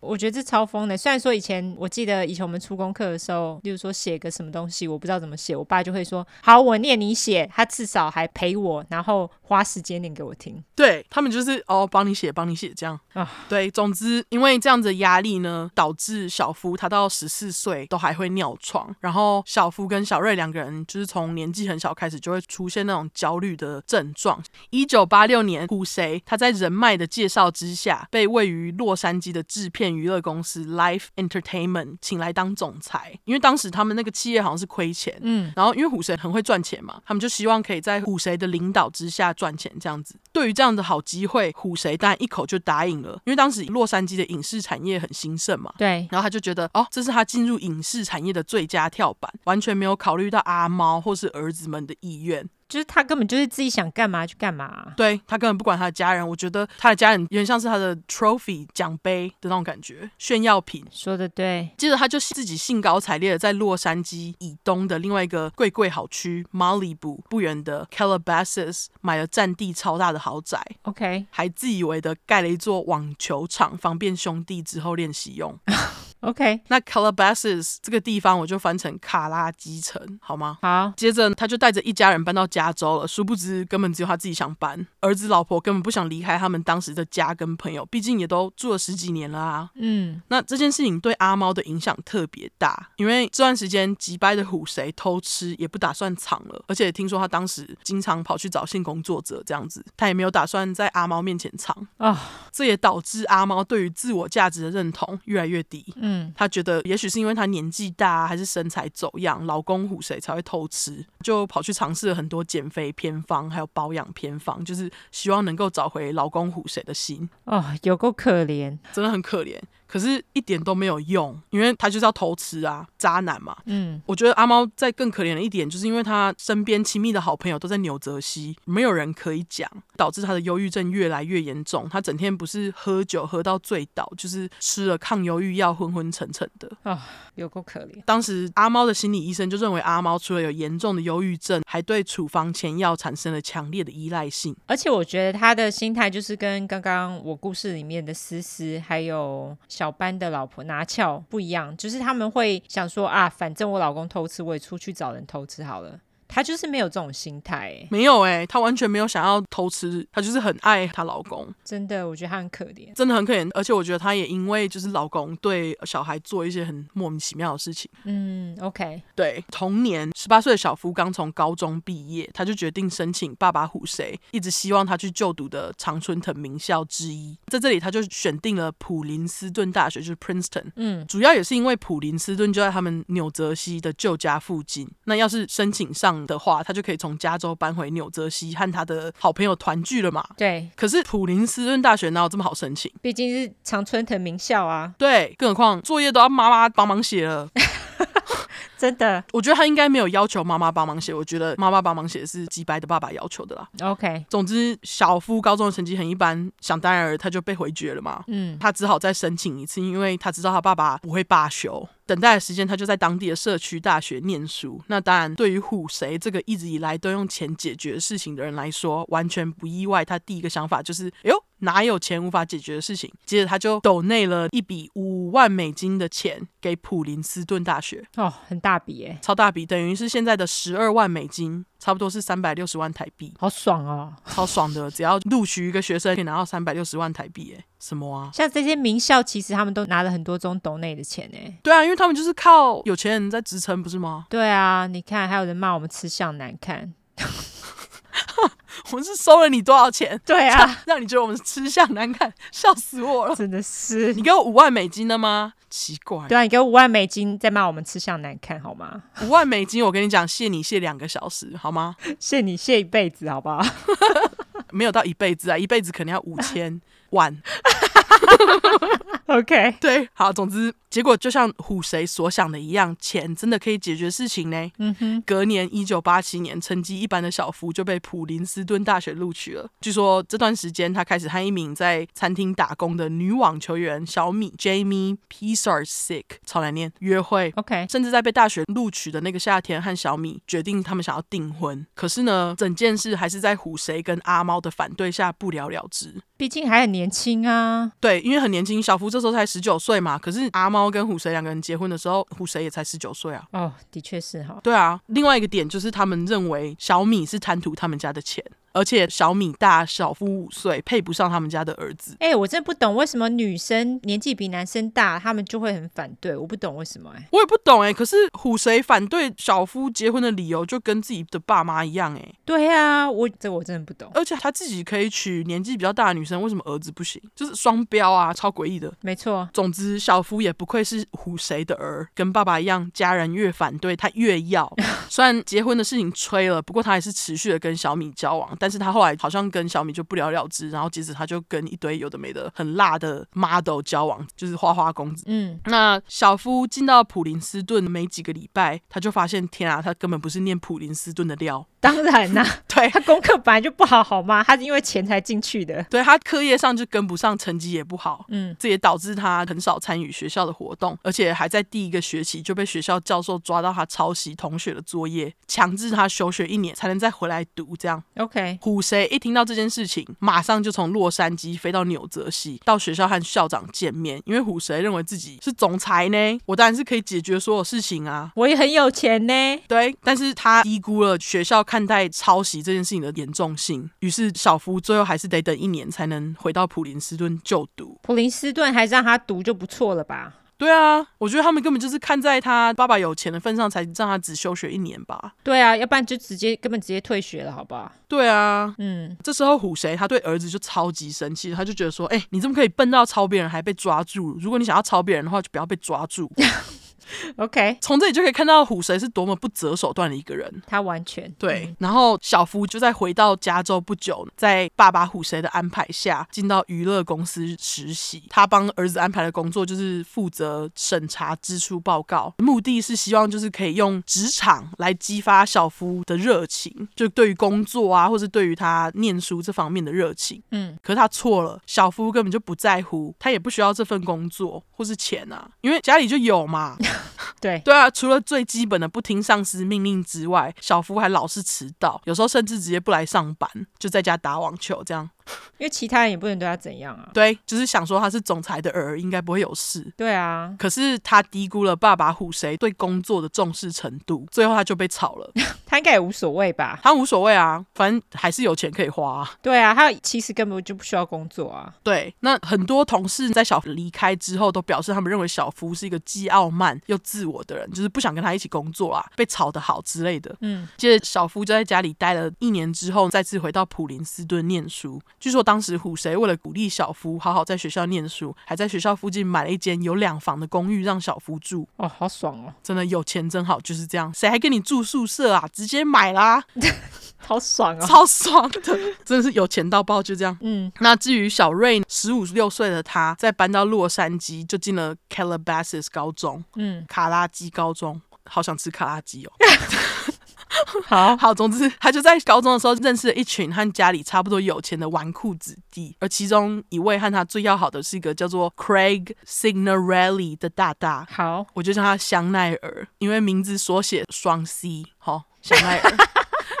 好，对，他和小瑞几乎天天见面，因为香奈儿是学校网球队的队长，两个人见到面的机会就很多。除了就是课堂上打网球，还会遇到。他男的嘛，对不对？对，男的，男的。OK，那而且我觉得他长得就是真的是有钱人的脸哎。哦，真的吗？就是那种 Jack 哦，哼，马上来查。嗯，对，总之因为他们两个见到面的机会很多，于是呢，他们就在被洛杉矶影视产业环绕的氛围下影响，一起写了一个剧本，长达六十二页。那这个剧本里面在讲一个来自有钱人家的儿子，在读了爸妈的遗嘱之后呢，得知要是爸妈死了，他就可以继承一亿五千七百万的遗产。OK，剧本里面儿子为了拿钱，就把爸妈和其他人给杀了。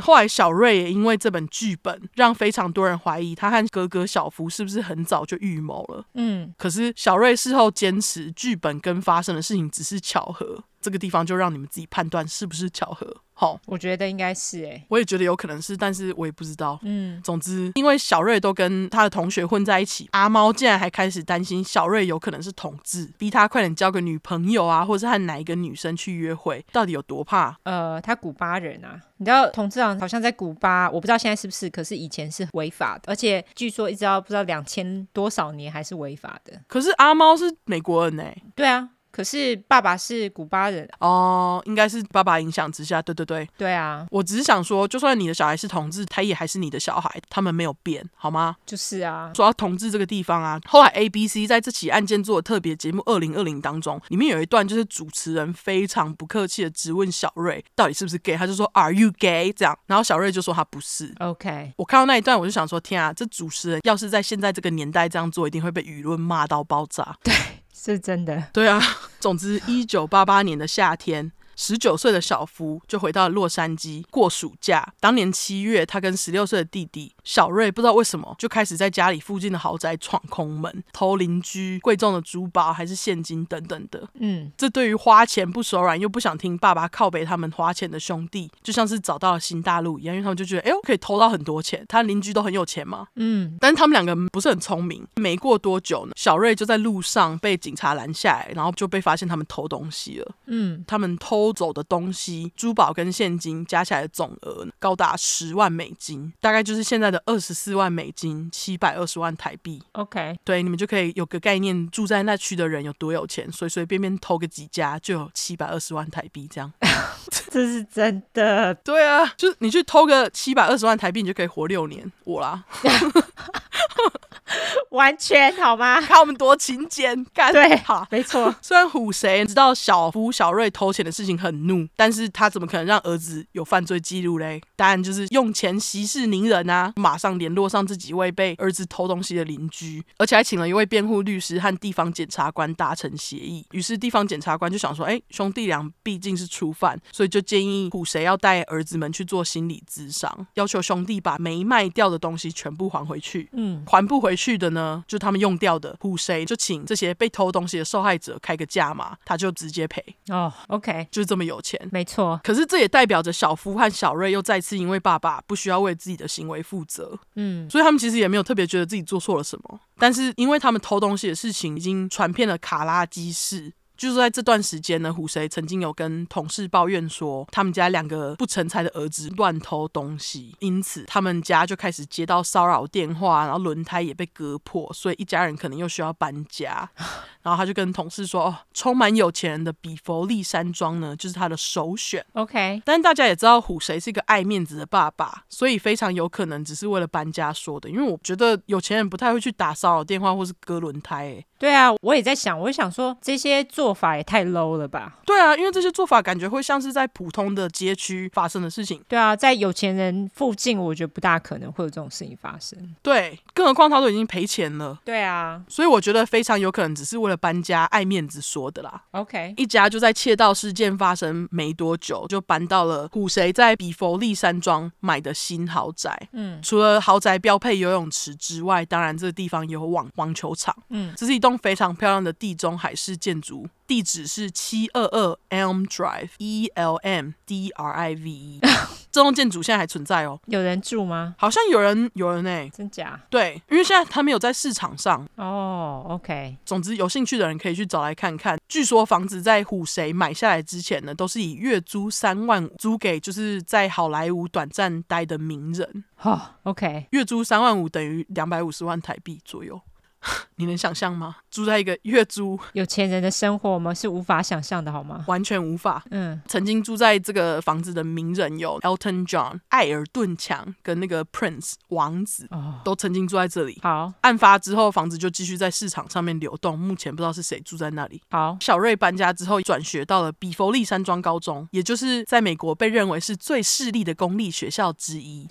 一定啊，有钱人念的学校。对，那时间来到了一九八九年的夏天，虎谁和管理制片娱乐公司续约，就是他可以再当两年的总裁。那据说当时因为虎谁是带领娱乐公司最重要的人，就总裁嘛，嗯，制片公司就特别帮虎谁买了一项叫做 Key Man 关键人物的保险，就是说要是有任何意外发生在虎谁身上的话，他们就不用担心没人管理、破产这样子，因为保险公司会赔偿制片公司一千五百万美金。OK，就是这么多的寿险这样子。除此之外呢，公司也帮虎谁保了高达五百万美金的寿险。那虎谁真的是典型社会眼中追求的美国梦成功的代表啊。嗯，虎谁虽然在公司含水水结冻，可是他对于控制不了儿子感到很懊恼，因为小夫回到普林斯顿大学又搞事。驾照就因为超速，然后被吊销。这样，小瑞虽然以网球奖学金被录取进去了 UCLA，但是小瑞有跟虎谁讲过，说他想要朝着影视圈发展，他想要当演员还是 model 之类的。哦，而且从不知道什么时候开始，小瑞就开始请那个摄影师帮他拍了一系列的艺术照。嗯，我有看过。后来他就改变了他想要当演员或 model 的心，他就拿着和好友香奈儿一起写的剧本，跟他爸妈讲说他想要当编剧。嗯，夫妻俩当然就不理他，因为虎谁想要小瑞继续坚持打网球，成为网球选手这样。嗯，而且小瑞网球真的打得还不错，他在十八岁以下的分类里面就是拿到全国第四十四名。嗯，阿猫跟虎谁对于兄弟俩这样的行为不如他们的预期，感到非常的懊恼，还认真讨论过要不要改遗嘱。OK，他们就觉得这两个是败家子，不想要给他们钱这样子。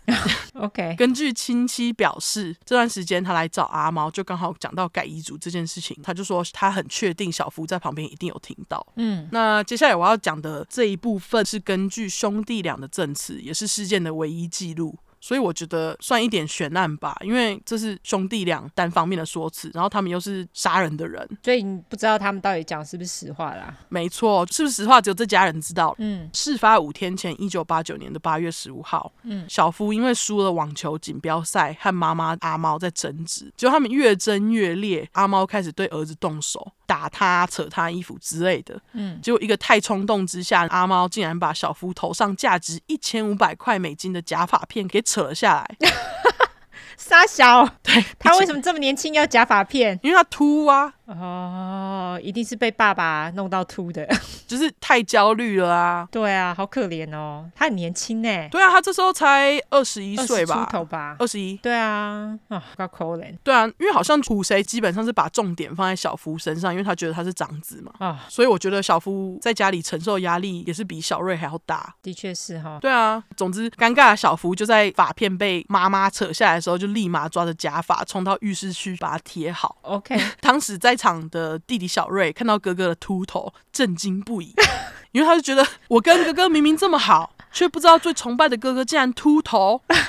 然后他就追到浴室外面等哥哥，OK，就是想要等哥哥出来，然后跟他讲个话这样子。终于呢，就在小夫整理好头发出来后，小瑞就哭着告诉哥哥说，他不懂为什么我们这一家人之间要这样躲躲藏藏，秘密这么多。嗯，然后他就跟小夫讲说，哥哥，我跟你这么好，我们两个之间不要再有秘密了啦。接着小瑞就跟哥哥讲说，爸爸唬谁从他小时候六岁开始就会性侵他，一直持续到他上高中。哼，对，甚至在前阵子唬谁都还碰过。过他，结果这就让平时最疼弟弟的小夫气到爆炸。嗯，但是他也不意外，因为虎谁在小夫六到八岁的时候也曾经性侵过他。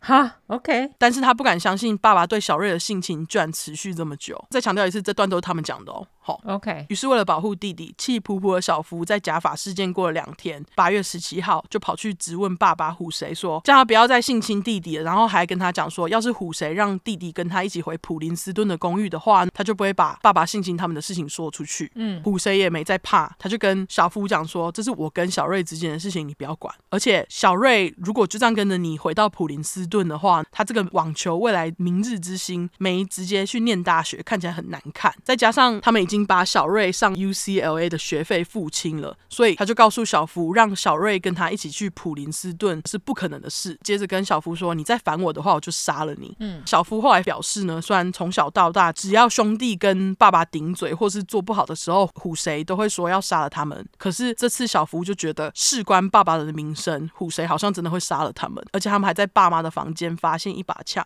于是就在隔天八月十八号，兄弟俩就开车到了离比佛利山庄有一大段距离的圣地亚哥的一间 Big Five 运动用品店，买了两把十二号的 Mossberg 散弹枪。嗯，没错，美国一九八九年的时候，连运动用品店都可以买枪哦。可是 Walmart 也可以买到枪，你知道吗？现在可以吗？不行了吧？哪有？我们这边的 Walmart 还有啊？啊，真假的？真的啊，没有骗你啊。是哦，因为 Michael 跟我说，好像是在九一一之后很，很很多像这样子的店都禁止卖枪了。Walmart 有，原来你们那里的 Walmart 还有？我觉得应该是看州吧。哦哦哦，对，佛州，对，很难限的感觉。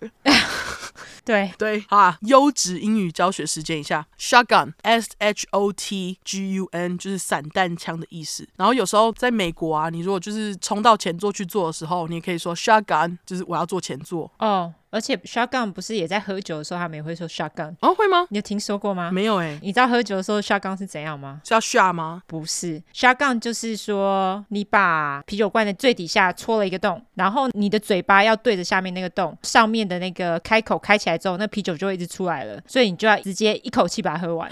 哦，原来那个叫 shotgun，想起来了，对，那个叫 shotgun。对，我们又讲了一个那个喝酒习俗，这算是有一点喝酒俚语这样子。他就说你要不要 shotgun，就是这个意思。原来如此，对，真的耶。嗯，好，我们又学到了，没错。我们接下来还要学另外一件事情，就是我要来快速解释一下散弹枪弹壳的原理。OK，它是一个像是圆柱状的小弹夹，然后最下面接近金属的部分是火药，上面则是金属小珠子，然后火药跟小珠子之间有一个类似弹簧的东西，在你用散弹枪发射的时候，然后在散弹枪把壳弹出去射到目标物上的时候，底下的火药会推动中间那个类似弹簧的东西，带动金属珠像爆炸一样的发射出去，进而对那个目标物造成伤害。就是会爆炸这样，嗯，它就是伤害力很强的一种枪，没错。等一下你们就会知道我为什么要解释了。对，我解释一下，因为之前你在问我这个 shotgun 的时候，我本来以为你说的是猎枪，因为普通的猎枪他们是单发子弹。那我就是有问一下我老公说，你普通在出去打猎的时候会用 shotgun 吗？他说其实出去普通打猎，他们有很多种枪，就是你如果打猎不同动物的话是不同的枪，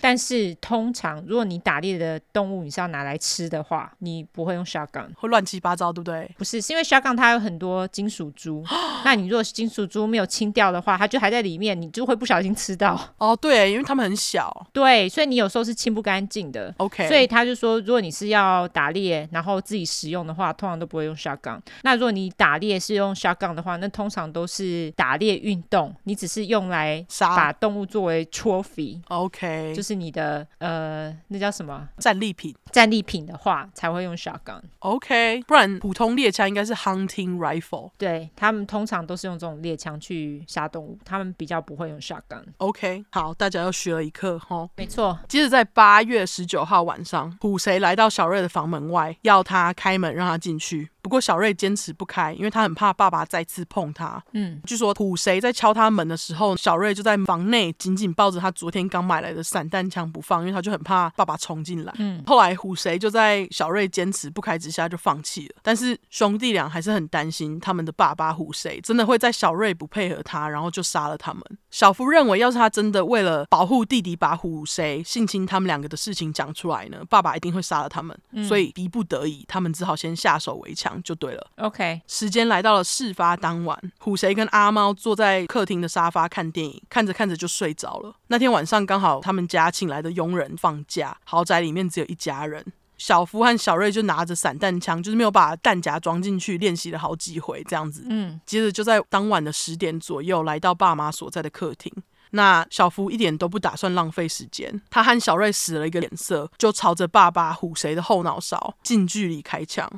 虎谁当场被爆头，应该喷的乱七八糟吧？没错，嗯，只是为什么我刚刚要解释那个原理？它就是血肉啊、脑细胞等等的就被散弹枪里面的小钢珠爆开，喷的到处都是，连天花板都有。哈，对，现场就变得很 messy，太恐怖，马上优质一下。Messy 就是乱七八糟的，没错。对，好回来。阿猫原本躺在虎谁的腿上打瞌睡，听到枪声马上惊醒，醒来还是更恐怖，因为他当时是躺在虎谁的腿上嘛。嗯。他们如果朝他的后脑勺开枪的话，不就喷的阿猫到处都是吗？一定啊。对，那他醒来就发现靠背啊，身上全部都是老公的血跟一些有的没的组织液，还有脑之类的，当然就吓死。而且我觉得他一定有看到虎谁头已经爆掉的画面。一定啊，他一定觉得超现实，真的。然后他就吓得站起来，想要往外跑，可是小瑞这时候就是因为他不会用枪，所以他就在那里乱射。嗯，结果阿猫就被小瑞乱射的子弹打到，接着兄弟俩继续朝着阿猫发射。阿猫的胸口跟手臂各中一枪，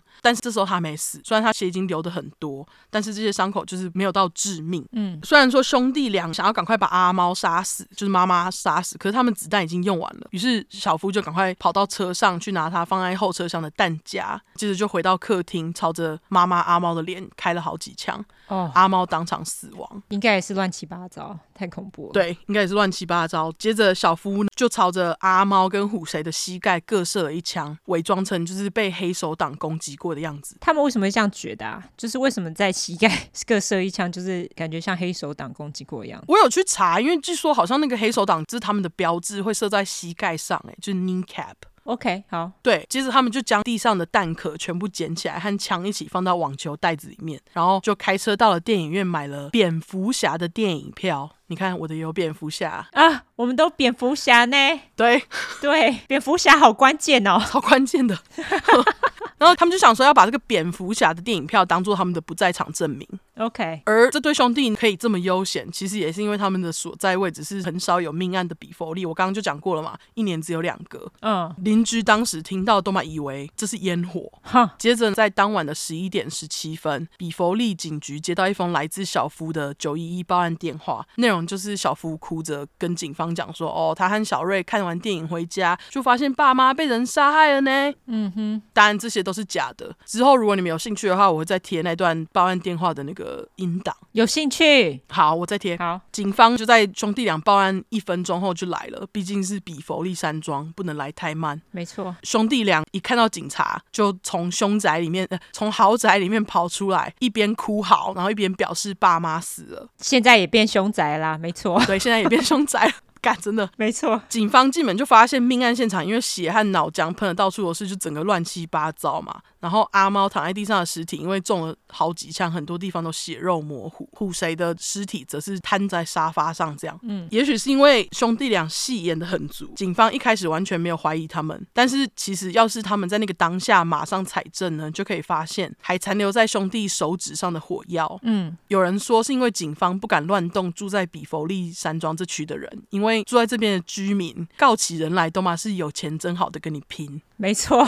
因为他们就会请到很凶的律师啊。对啊，所以即使他们觉得兄弟的行为举止有点怪怪的，还是很可惜的没有这么做。嗯，几天后，兄弟两个就各拿到了来自保险公司的保险金，据说是二十五万美金，大约是现在的五十四万七千七百七十四美金，大约是一千五百万台币左右。超多钱，哦，真的真的。那平时花钱如流水的小夫就完全不浪费时间，马上跑去买一只超贵贵的劳力士手表，买了一台保时捷，还买了一间餐厅。什么？对，OK。据说是他的梦想，因为他进长春藤名校之前，曾经对朋友讲过说，说他想要用爸爸的钱买餐厅来经营。这样，他爸爸应该就买一间餐厅让他来经营就好了。他不要，他要让他读普林斯顿。对啊，这次哈就不愿意听小孩想要做的事情。对，小瑞则是花了五万美金聘请新的网球教练，而且他就是才四处飞，像是以色列之类的参加一系列的网球锦标赛。OK，除此之外，亲戚还察觉到兄弟俩在参加父母的葬礼时态度不太寻常，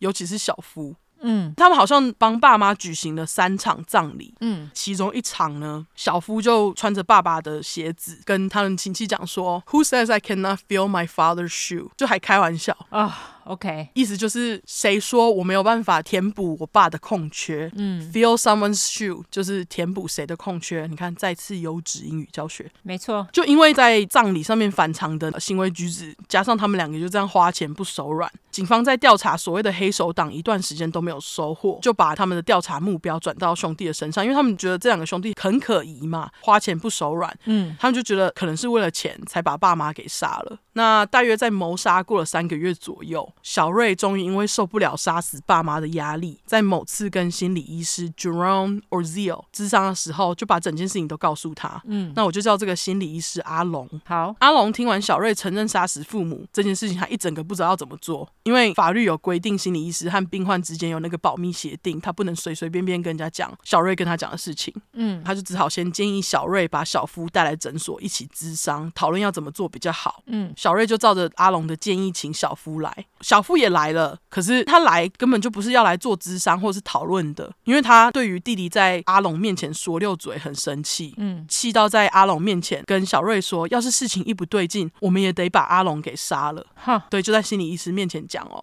阿龙听到小夫这么说，心慌到不行，然后就把整件事情跟他的情妇阿林 Julian Smith。讲了。嗯，那阿玲其实原本是他的病患，后来变成他的情夫，很不专业的心理医师，非常哎、欸。所以阿龙还有一个老婆，就对，对，他就出轨这样。啊，阿玲听到阿龙这样跟他讲，原本一听到就想要去跟警察说，但是他又怕他去跟警察讲的话，阿龙的老婆就知道他的存在啊，真的很烦呢、欸。对，所以阿玲有好几个月呢，都乖乖听男朋友阿龙的话，什么都没有说。可是时间越拖越长，阿玲终于在隔年就想说，我一定要去讲，因为这个罪恶感压得我喘不过气。嗯，于是他就和阿龙分手了。接着就在一九九零年三月五号那天打电话给警察，跟他们说他知道的所有事情，就是小瑞承认他和哥哥杀死爸妈这件事情。嗯，三月八号小夫就被捕了。然后当时因为小瑞还在以色列打网球，所以他隔天才知道消息。嗯。但是他一从以色列回到美国当天，三月十一号就马上自己去自首了。哦，接着两个人就被分开羁押，而且没有保释。然后在一九九二年的十二月十二号，法院正式以杀死虎谁跟阿猫的一级谋杀罪起诉小夫跟小瑞。OK，一九九三年审判开始了，电视播出了很多审判的影片档，就导致这起兄弟杀父母的豪门血案马上变成全国新闻。那小夫跟小瑞的律师团呢？他们就让兄弟俩都穿上了糖果色的那个毛衣跟衬衫，就是一副大学生的样子，就是让他们看起来比较无辜的感觉。对，而且律师团在法庭上也都把兄弟俩称为 The Boys。OK，可是这时候小夫其实二十五岁，小瑞二十二岁，都已经是成年人了。嗯，然后有一些节目就会取笑这对兄弟穿的那个糖果色毛衣。OK，就有点像是那个全民大闷锅那种模仿。OK，对对对，他们的辩护律师在法庭上就表示，虽然说这对兄弟的确杀了他们的父母，不过这都是因为他们长期受到虎谁跟阿猫的心理虐待跟性侵害。嗯，其中片段最有名的就是替小瑞辩护的超厉害律师 Leslie Abramson 的辩论。嗯，我刚刚跟你们说，小瑞和小夫坦白的部分呢，就是出庭的时候他们两个讲的啦。就是兄弟的说辞。小瑞还说，小时候阿猫经常把他关在衣橱，就是那种 walking closet 里面逼他念书。要是他不专心，就会把他丢进去。哦、oh，OK。两兄弟还说呢，从小到大，只要他们的父母看他们不顺眼，就他们哪里做不好，就是打骂，两个人都会打他们，骂他们。嗯，小夫还在庭上承认，因为爸爸唬谁在六到八岁的时候性侵他，导致于他在十岁的时候用牙刷性侵七岁的弟弟小瑞。哦、oh，对，OK。审判影片里面这段啊，就是小夫在作证台上面讲的时候，小瑞就是简直是哭的无法自己，头上还抱青筋。对，那个我有看到。对，然而检方就是检察官，我们来优质英语教学时间一下。好，检察官的英文是 prosecutor，P R O S E C U T O R。好，嗯，那当时的检方，我真的觉得他讲话很有问题。嗯，检察官表示呢，男人不能被强暴，因为男人没有被强暴的设备。他用 equipment 杀小，对啊，我觉得超奇怪的，所以他就表示，刚刚那个超厉害律师口中呢，说兄弟俩承受的性侵其实是小瑞自己自愿的，杀小啊，这太扯了，这检察官超有问题的，超有问题的啊，他的名字叫做 Pan Bozanich，可以去找一下。OK，看到这里，我想说，这检察官到底是在讲什么啊？对啊，什么叫做男人是不能被强暴的？哈，胡说八道，真的。不过当时是一九九三年，可能那时候就。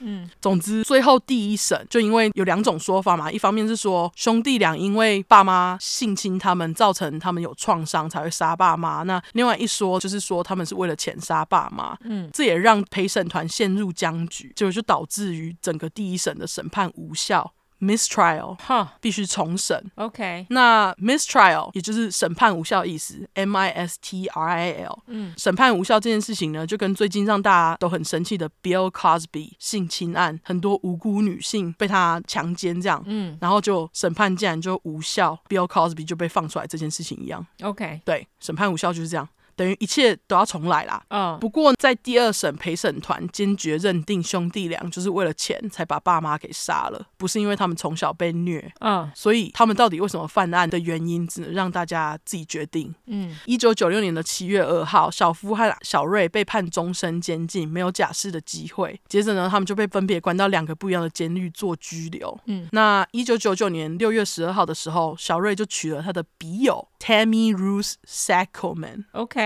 然后，二零零三年十一月，小福也是在监狱当中娶了一个名叫 Rebecca Sneed 的朋友。据说他们在订婚前就认识了将近十年。哦，是哦，对，二零一八年的二月，这对兄弟才被从不一样的监狱一起转移到位于圣地亚哥的 Richard J. Donovan 监狱。嗯，就是终于在二十二年之后见到彼此。听说他们两个见到对方，就是马上爆哭，抱在一起哭了好久。哦，那现在他们两个都还在监狱。同一个监狱就对了。对对对，那阿夫现在是五十三岁，小瑞是五十岁。小夫，你刚刚说阿夫，对不起，小夫是五十三岁，小瑞是五十岁。另外这两年，这起兄弟杀父案最近在欧美这边的抖音用户 Z 世代之间变得很红。嗯，尤其是那段检察官说男人不能被强暴的段落，一直被重复播放，因为他们想要唤起世人对于这对兄弟的同情。因为很多这个 Z 世代的，就是我们下一代的，对吧？呃，我不知道。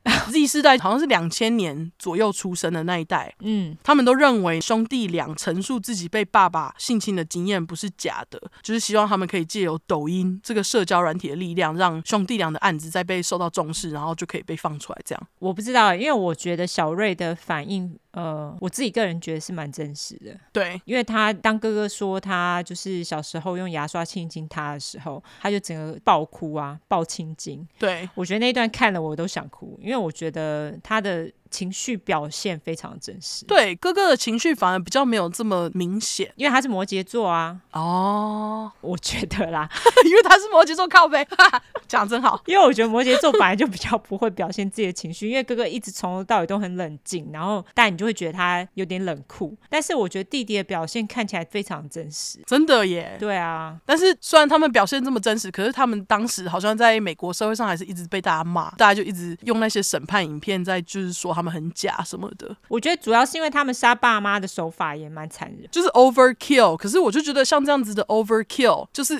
应该有一定程度上的恨，对不对？的确是，就像是他们说爸爸曾经性侵他们，就好像感觉可以理解，就是为什么他们会这么做，感觉对。但是问题是，都是靠他们一面之词，完全没有任何证据，所以你也无法确认他们讲的到底是不是真的。对，所以其实一切都是靠陪审团，所以。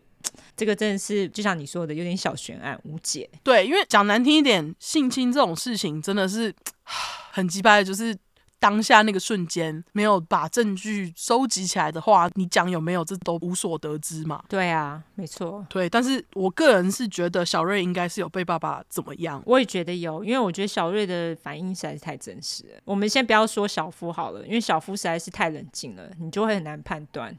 可是后来我看他在讲他性侵弟弟那一段，他也是哭到不行哦，真的是哎，对啊，然后他好像还有说妈妈阿猫也曾经摸过他哦，真的吗？对，这对夫妻到底怎么了？我不知道，但是这都是这对兄弟讲的，所以 你知道？对，就是死无对证了。对，真的是死无对证。对，好，那就是我们今天的豪门血案，应该会很长哦。哦超长，对，超长，妈的，怎么录音录这么久？真的，好啦，那就是到这边玩玩。好，那我们接下来就来谈谈最近沸沸扬扬的疫苗吧。对，但是我们不是要谈说要打哪一个哈，大家不要来跟我们战要打哪一个，只要能打疫苗就赶快打，好不好？除了中国疫苗，科兴是不是？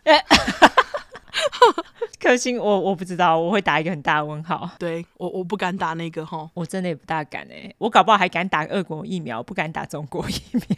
中国的感觉真的有点，嗯，对对，好。不过因为我们在美国，就是三个选择嘛，对，辉瑞、莫德纳、Johnson Johnson，对，我们两个是五月去打，对不对？对。我们是五月、六月、六月打完嘛？对对对对，因为当初我们其实也是拖了一阵子才打。之所以会想打，是因为要开放了，大家都不戴口罩了，有个恐怖的，真的，我们觉得一定要打一下。对对，然后我们两个是选的辉瑞。我选辉瑞的原因是因为第一个辉瑞就是两剂之间隔的时间比较短啦。对，因为那时候我已经要开始出去摆摊了，我觉得能够越快打完越好，我就选了辉瑞。而且根据打过人的经验来说，他们说辉瑞的副作用比较小，嗯，对，我听说就是第一季的副作用比较反应没有那么大，第二季会反应比较大，所以我那个时候我在安排第二季的时候，我是把我跟我老公打的时间是错开，我是晚他两天打，对，因为我他要比我先打，因为如果是我先打，然后反应很大，他可能就不想打，哦，所以我就逼他先打。一切都在我的计划当中，干真的，我跟你讲，那个大家尤兰达真的是计划通，我当时真是惊艳不已，因为我跟 Michael 就是直接两个人一起预约。对，然后我那时候就想说，呃，他先打，就他打了之后，我们两个第一季的反应都是打的那只手会酸，然后有一点累。第一季打完的那几天，大概有两三天都比较早上床睡，因为就比较累，嗯，有一点间歇性头痛。对，但是 Thomas 就是我老公，他第一季的反应好像没有很大，然后到了第二季呢，哦，他超惨的，打完之后大概三四个小时，因为他那时候正好跟朋友出去，他朋友就说后面的那一个小时都不知道他到底在攻杀小。你是说他打完疫苗后的那个小时吗？还是跟朋友出去的那一小时？呃，他跟朋友出去大概两三个小时。OK，前一两个小时还好，可最后一个小时，他朋友就已经开始觉得他有点昏沉这样子。哦，对，就讲话有点不知道在讲什么。所以他后来就是回来之后呢，他就说他不大舒服，然后他就吞了一颗普拿疼。吞了普拿疼之后，好像有好一点点。但是呢，他就开始一直不停的盗汗，整个晚上就是盗汗，睡觉一起来床上就一滩汗，不是血哈，一滩汗。OK，对，本来因为他就有点低烧，然后第二天他就是在沙发上睡了一天，到了第三天，他本来觉得好像有好一点点，结果他还是一直不停的流汗，所以后来第三天也没有做事，到了第四天之后才完全好。竟然持续了这么久？对，我打完之后的隔天我还跑去摆摊，然后我完全觉得没有任何异状。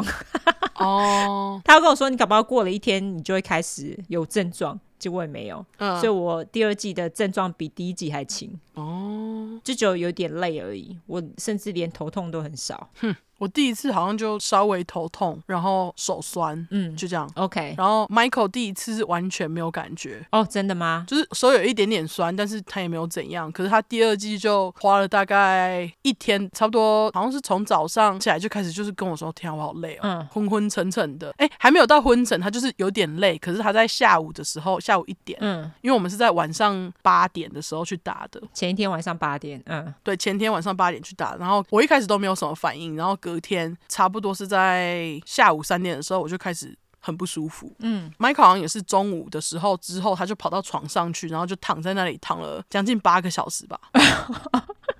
就是无法动弹吗？对，然后一直盗汗，然后我们两个那天就是精神状况都很差。嗯，我后来也有去倒了一下子，但是我没有他倒那么久，可是有点像是那种发烧的感觉。哦，就有点低烧吧。对，然后我就吃了那个普拿疼嘛，有一点帮助，但是我反正就是很累很累，然后直到晚上大概十点左右，我们两个就突然变得像一条活龙，就完全好了。对，就完全好了。我们就想说，天啊，刚刚在干嘛？那种感觉。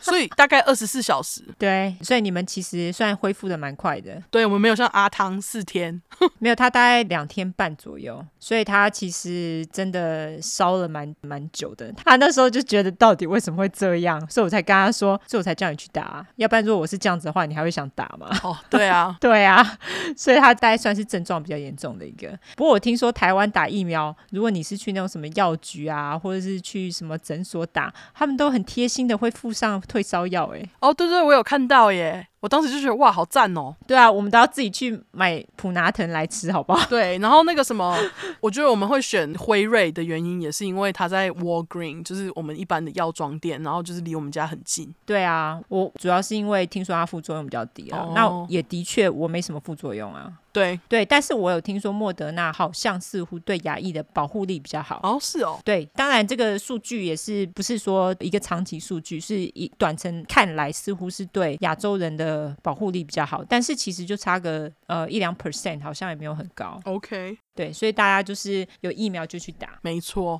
对，而且我觉得台湾比我预期中施打的还要快哦。台湾现在疫苗的覆盖率，我觉得也蛮快的，好像是二十几趴，对不对？第一季啦，感觉台湾很快就会超过美国平均一周的那个，因为现在奥勒冈这边都好像还没有到六十趴。我今天有查一下，美国全国就是两季都打的人，大概四十九点二趴。全国比我想象中少好多，对，但是我觉得也算多了，因为毕竟美国这么大，而且又那么多人不想打疫苗。哦，这倒是真的。我觉得至少将近一半的话，倒是看起来倒是还可以。嗯，对啊，当然，我觉得我们去打疫苗就是不想死，对，就不想死嘛。因为这里真的很多疯子。对啊，那既然有人就是跟我们说，哦，台湾国产疫苗，你为什么不回来打？哦，你出钱，我们就回去打。啊，不然嘞，你帮我们买机票嘛？对，帮我们买机票，我们就回去打，好不好？而且我不想要回去面对我很爱情了的家人啊。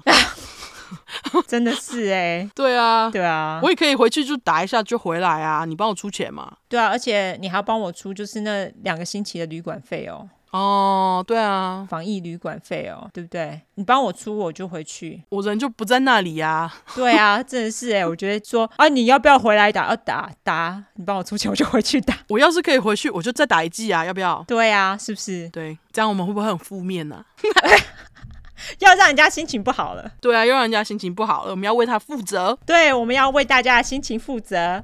对，大家要是不知道我们在说什么，欢迎去看那个有一个用心的，我们一直推他靠北，给他镁光灯。好啦，我们最后来社交软体吧。哦，在社交软体之前，我想要跟大家讲那个，我们订了那个扁的包包，所以我会车那个角落。哦，对对对，因为他那包包一直没有到货，真的很烦呢。对，如果我们再继续等下去，东西都寄不出去，非常的烦。对，七月十五号的时候，我又再次问他们说，请问七月了，那个包包什么时候才要来？他们居然跟我回说，很不好意思，还要延一个月。靠腰哎、欸！我想说，哦、你已经叫我等了两个月了，你还要叫我再等一个月，你是什么意思？真的。于是我们就买了扁包回来，我自己车，好不好？对。所以会有不知道几个听众收到我手车的角落。对对，将会是 Olive 亲自车亲自印，好吗？对。那现在应该已经寄了大概一半的袋子跟 T 恤，大家应该会陆续收到哈。没错，不好意思让你们等这么久，真的，因为主要就是包包的问题。对，因为其实我 T 恤已经印完了，就是在等而已。对，那不好意思让大家等这么久。没错。哦，对了，另外我们是不是桶内会上卖场？哦，对对，我们桶内会上卖场哈。对，没错，我们就是以四二零为一个单位。没错，大家知道为什么吧？对，不知道的人就去听听我们的节目。还有说我们吃相难看的人，就拜托你不要桶内了。对啊，我我实在是不想要被投内又情了，我很想知道你到底投内了多少，然后没被念到，让你这么不爽。对，认为我们没有很多的感谢，你要抖内，然后要我们说你是好人，然后谢谢你，这一点超奇怪的。那你不要抖，真的不要抖，好不好？对，你就不要抖。如果你要我们就是一辈子都感谢你的大恩大德的话，你就不要抖，好不好？不是，你要改一下说辞。好，如果你要我们一辈子都感谢你的话，欢迎投五千万美金。干一辈子，谢谢你，亲了我一辈子，好吗？对，没错，这是真的。对，我觉得哈非常好笑。对对，就是哈。看到那一整篇，我就想说哈，你打了这么多字，只能回你一句哈。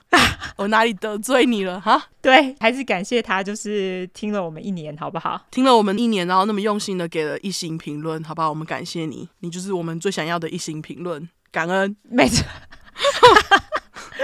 好啦好啦，我们来社交软体一下。好，社交软体的话，就是出来的出，失快的快，后面就是 True Crime T R U E C R I M E。如果你只想搜寻英文的话呢，就是两次 True Crime T R U E C R I M E T R U E C R I M E。没错，那喜欢我们的话，就给五星评价、订阅、拉下线。更喜欢我们的话，就给我们不要轻了的抖内，好吗？对，如果你觉得我们做了四十七集，你听了四十七集两小时，还觉得满意的话，欢迎抖内。没错，硬要请了干。好，那就这样子吧。对，就这样。这集超长的，超长的。好啦，就这样，大家拜拜。废话不多说，对，拜拜，拜拜。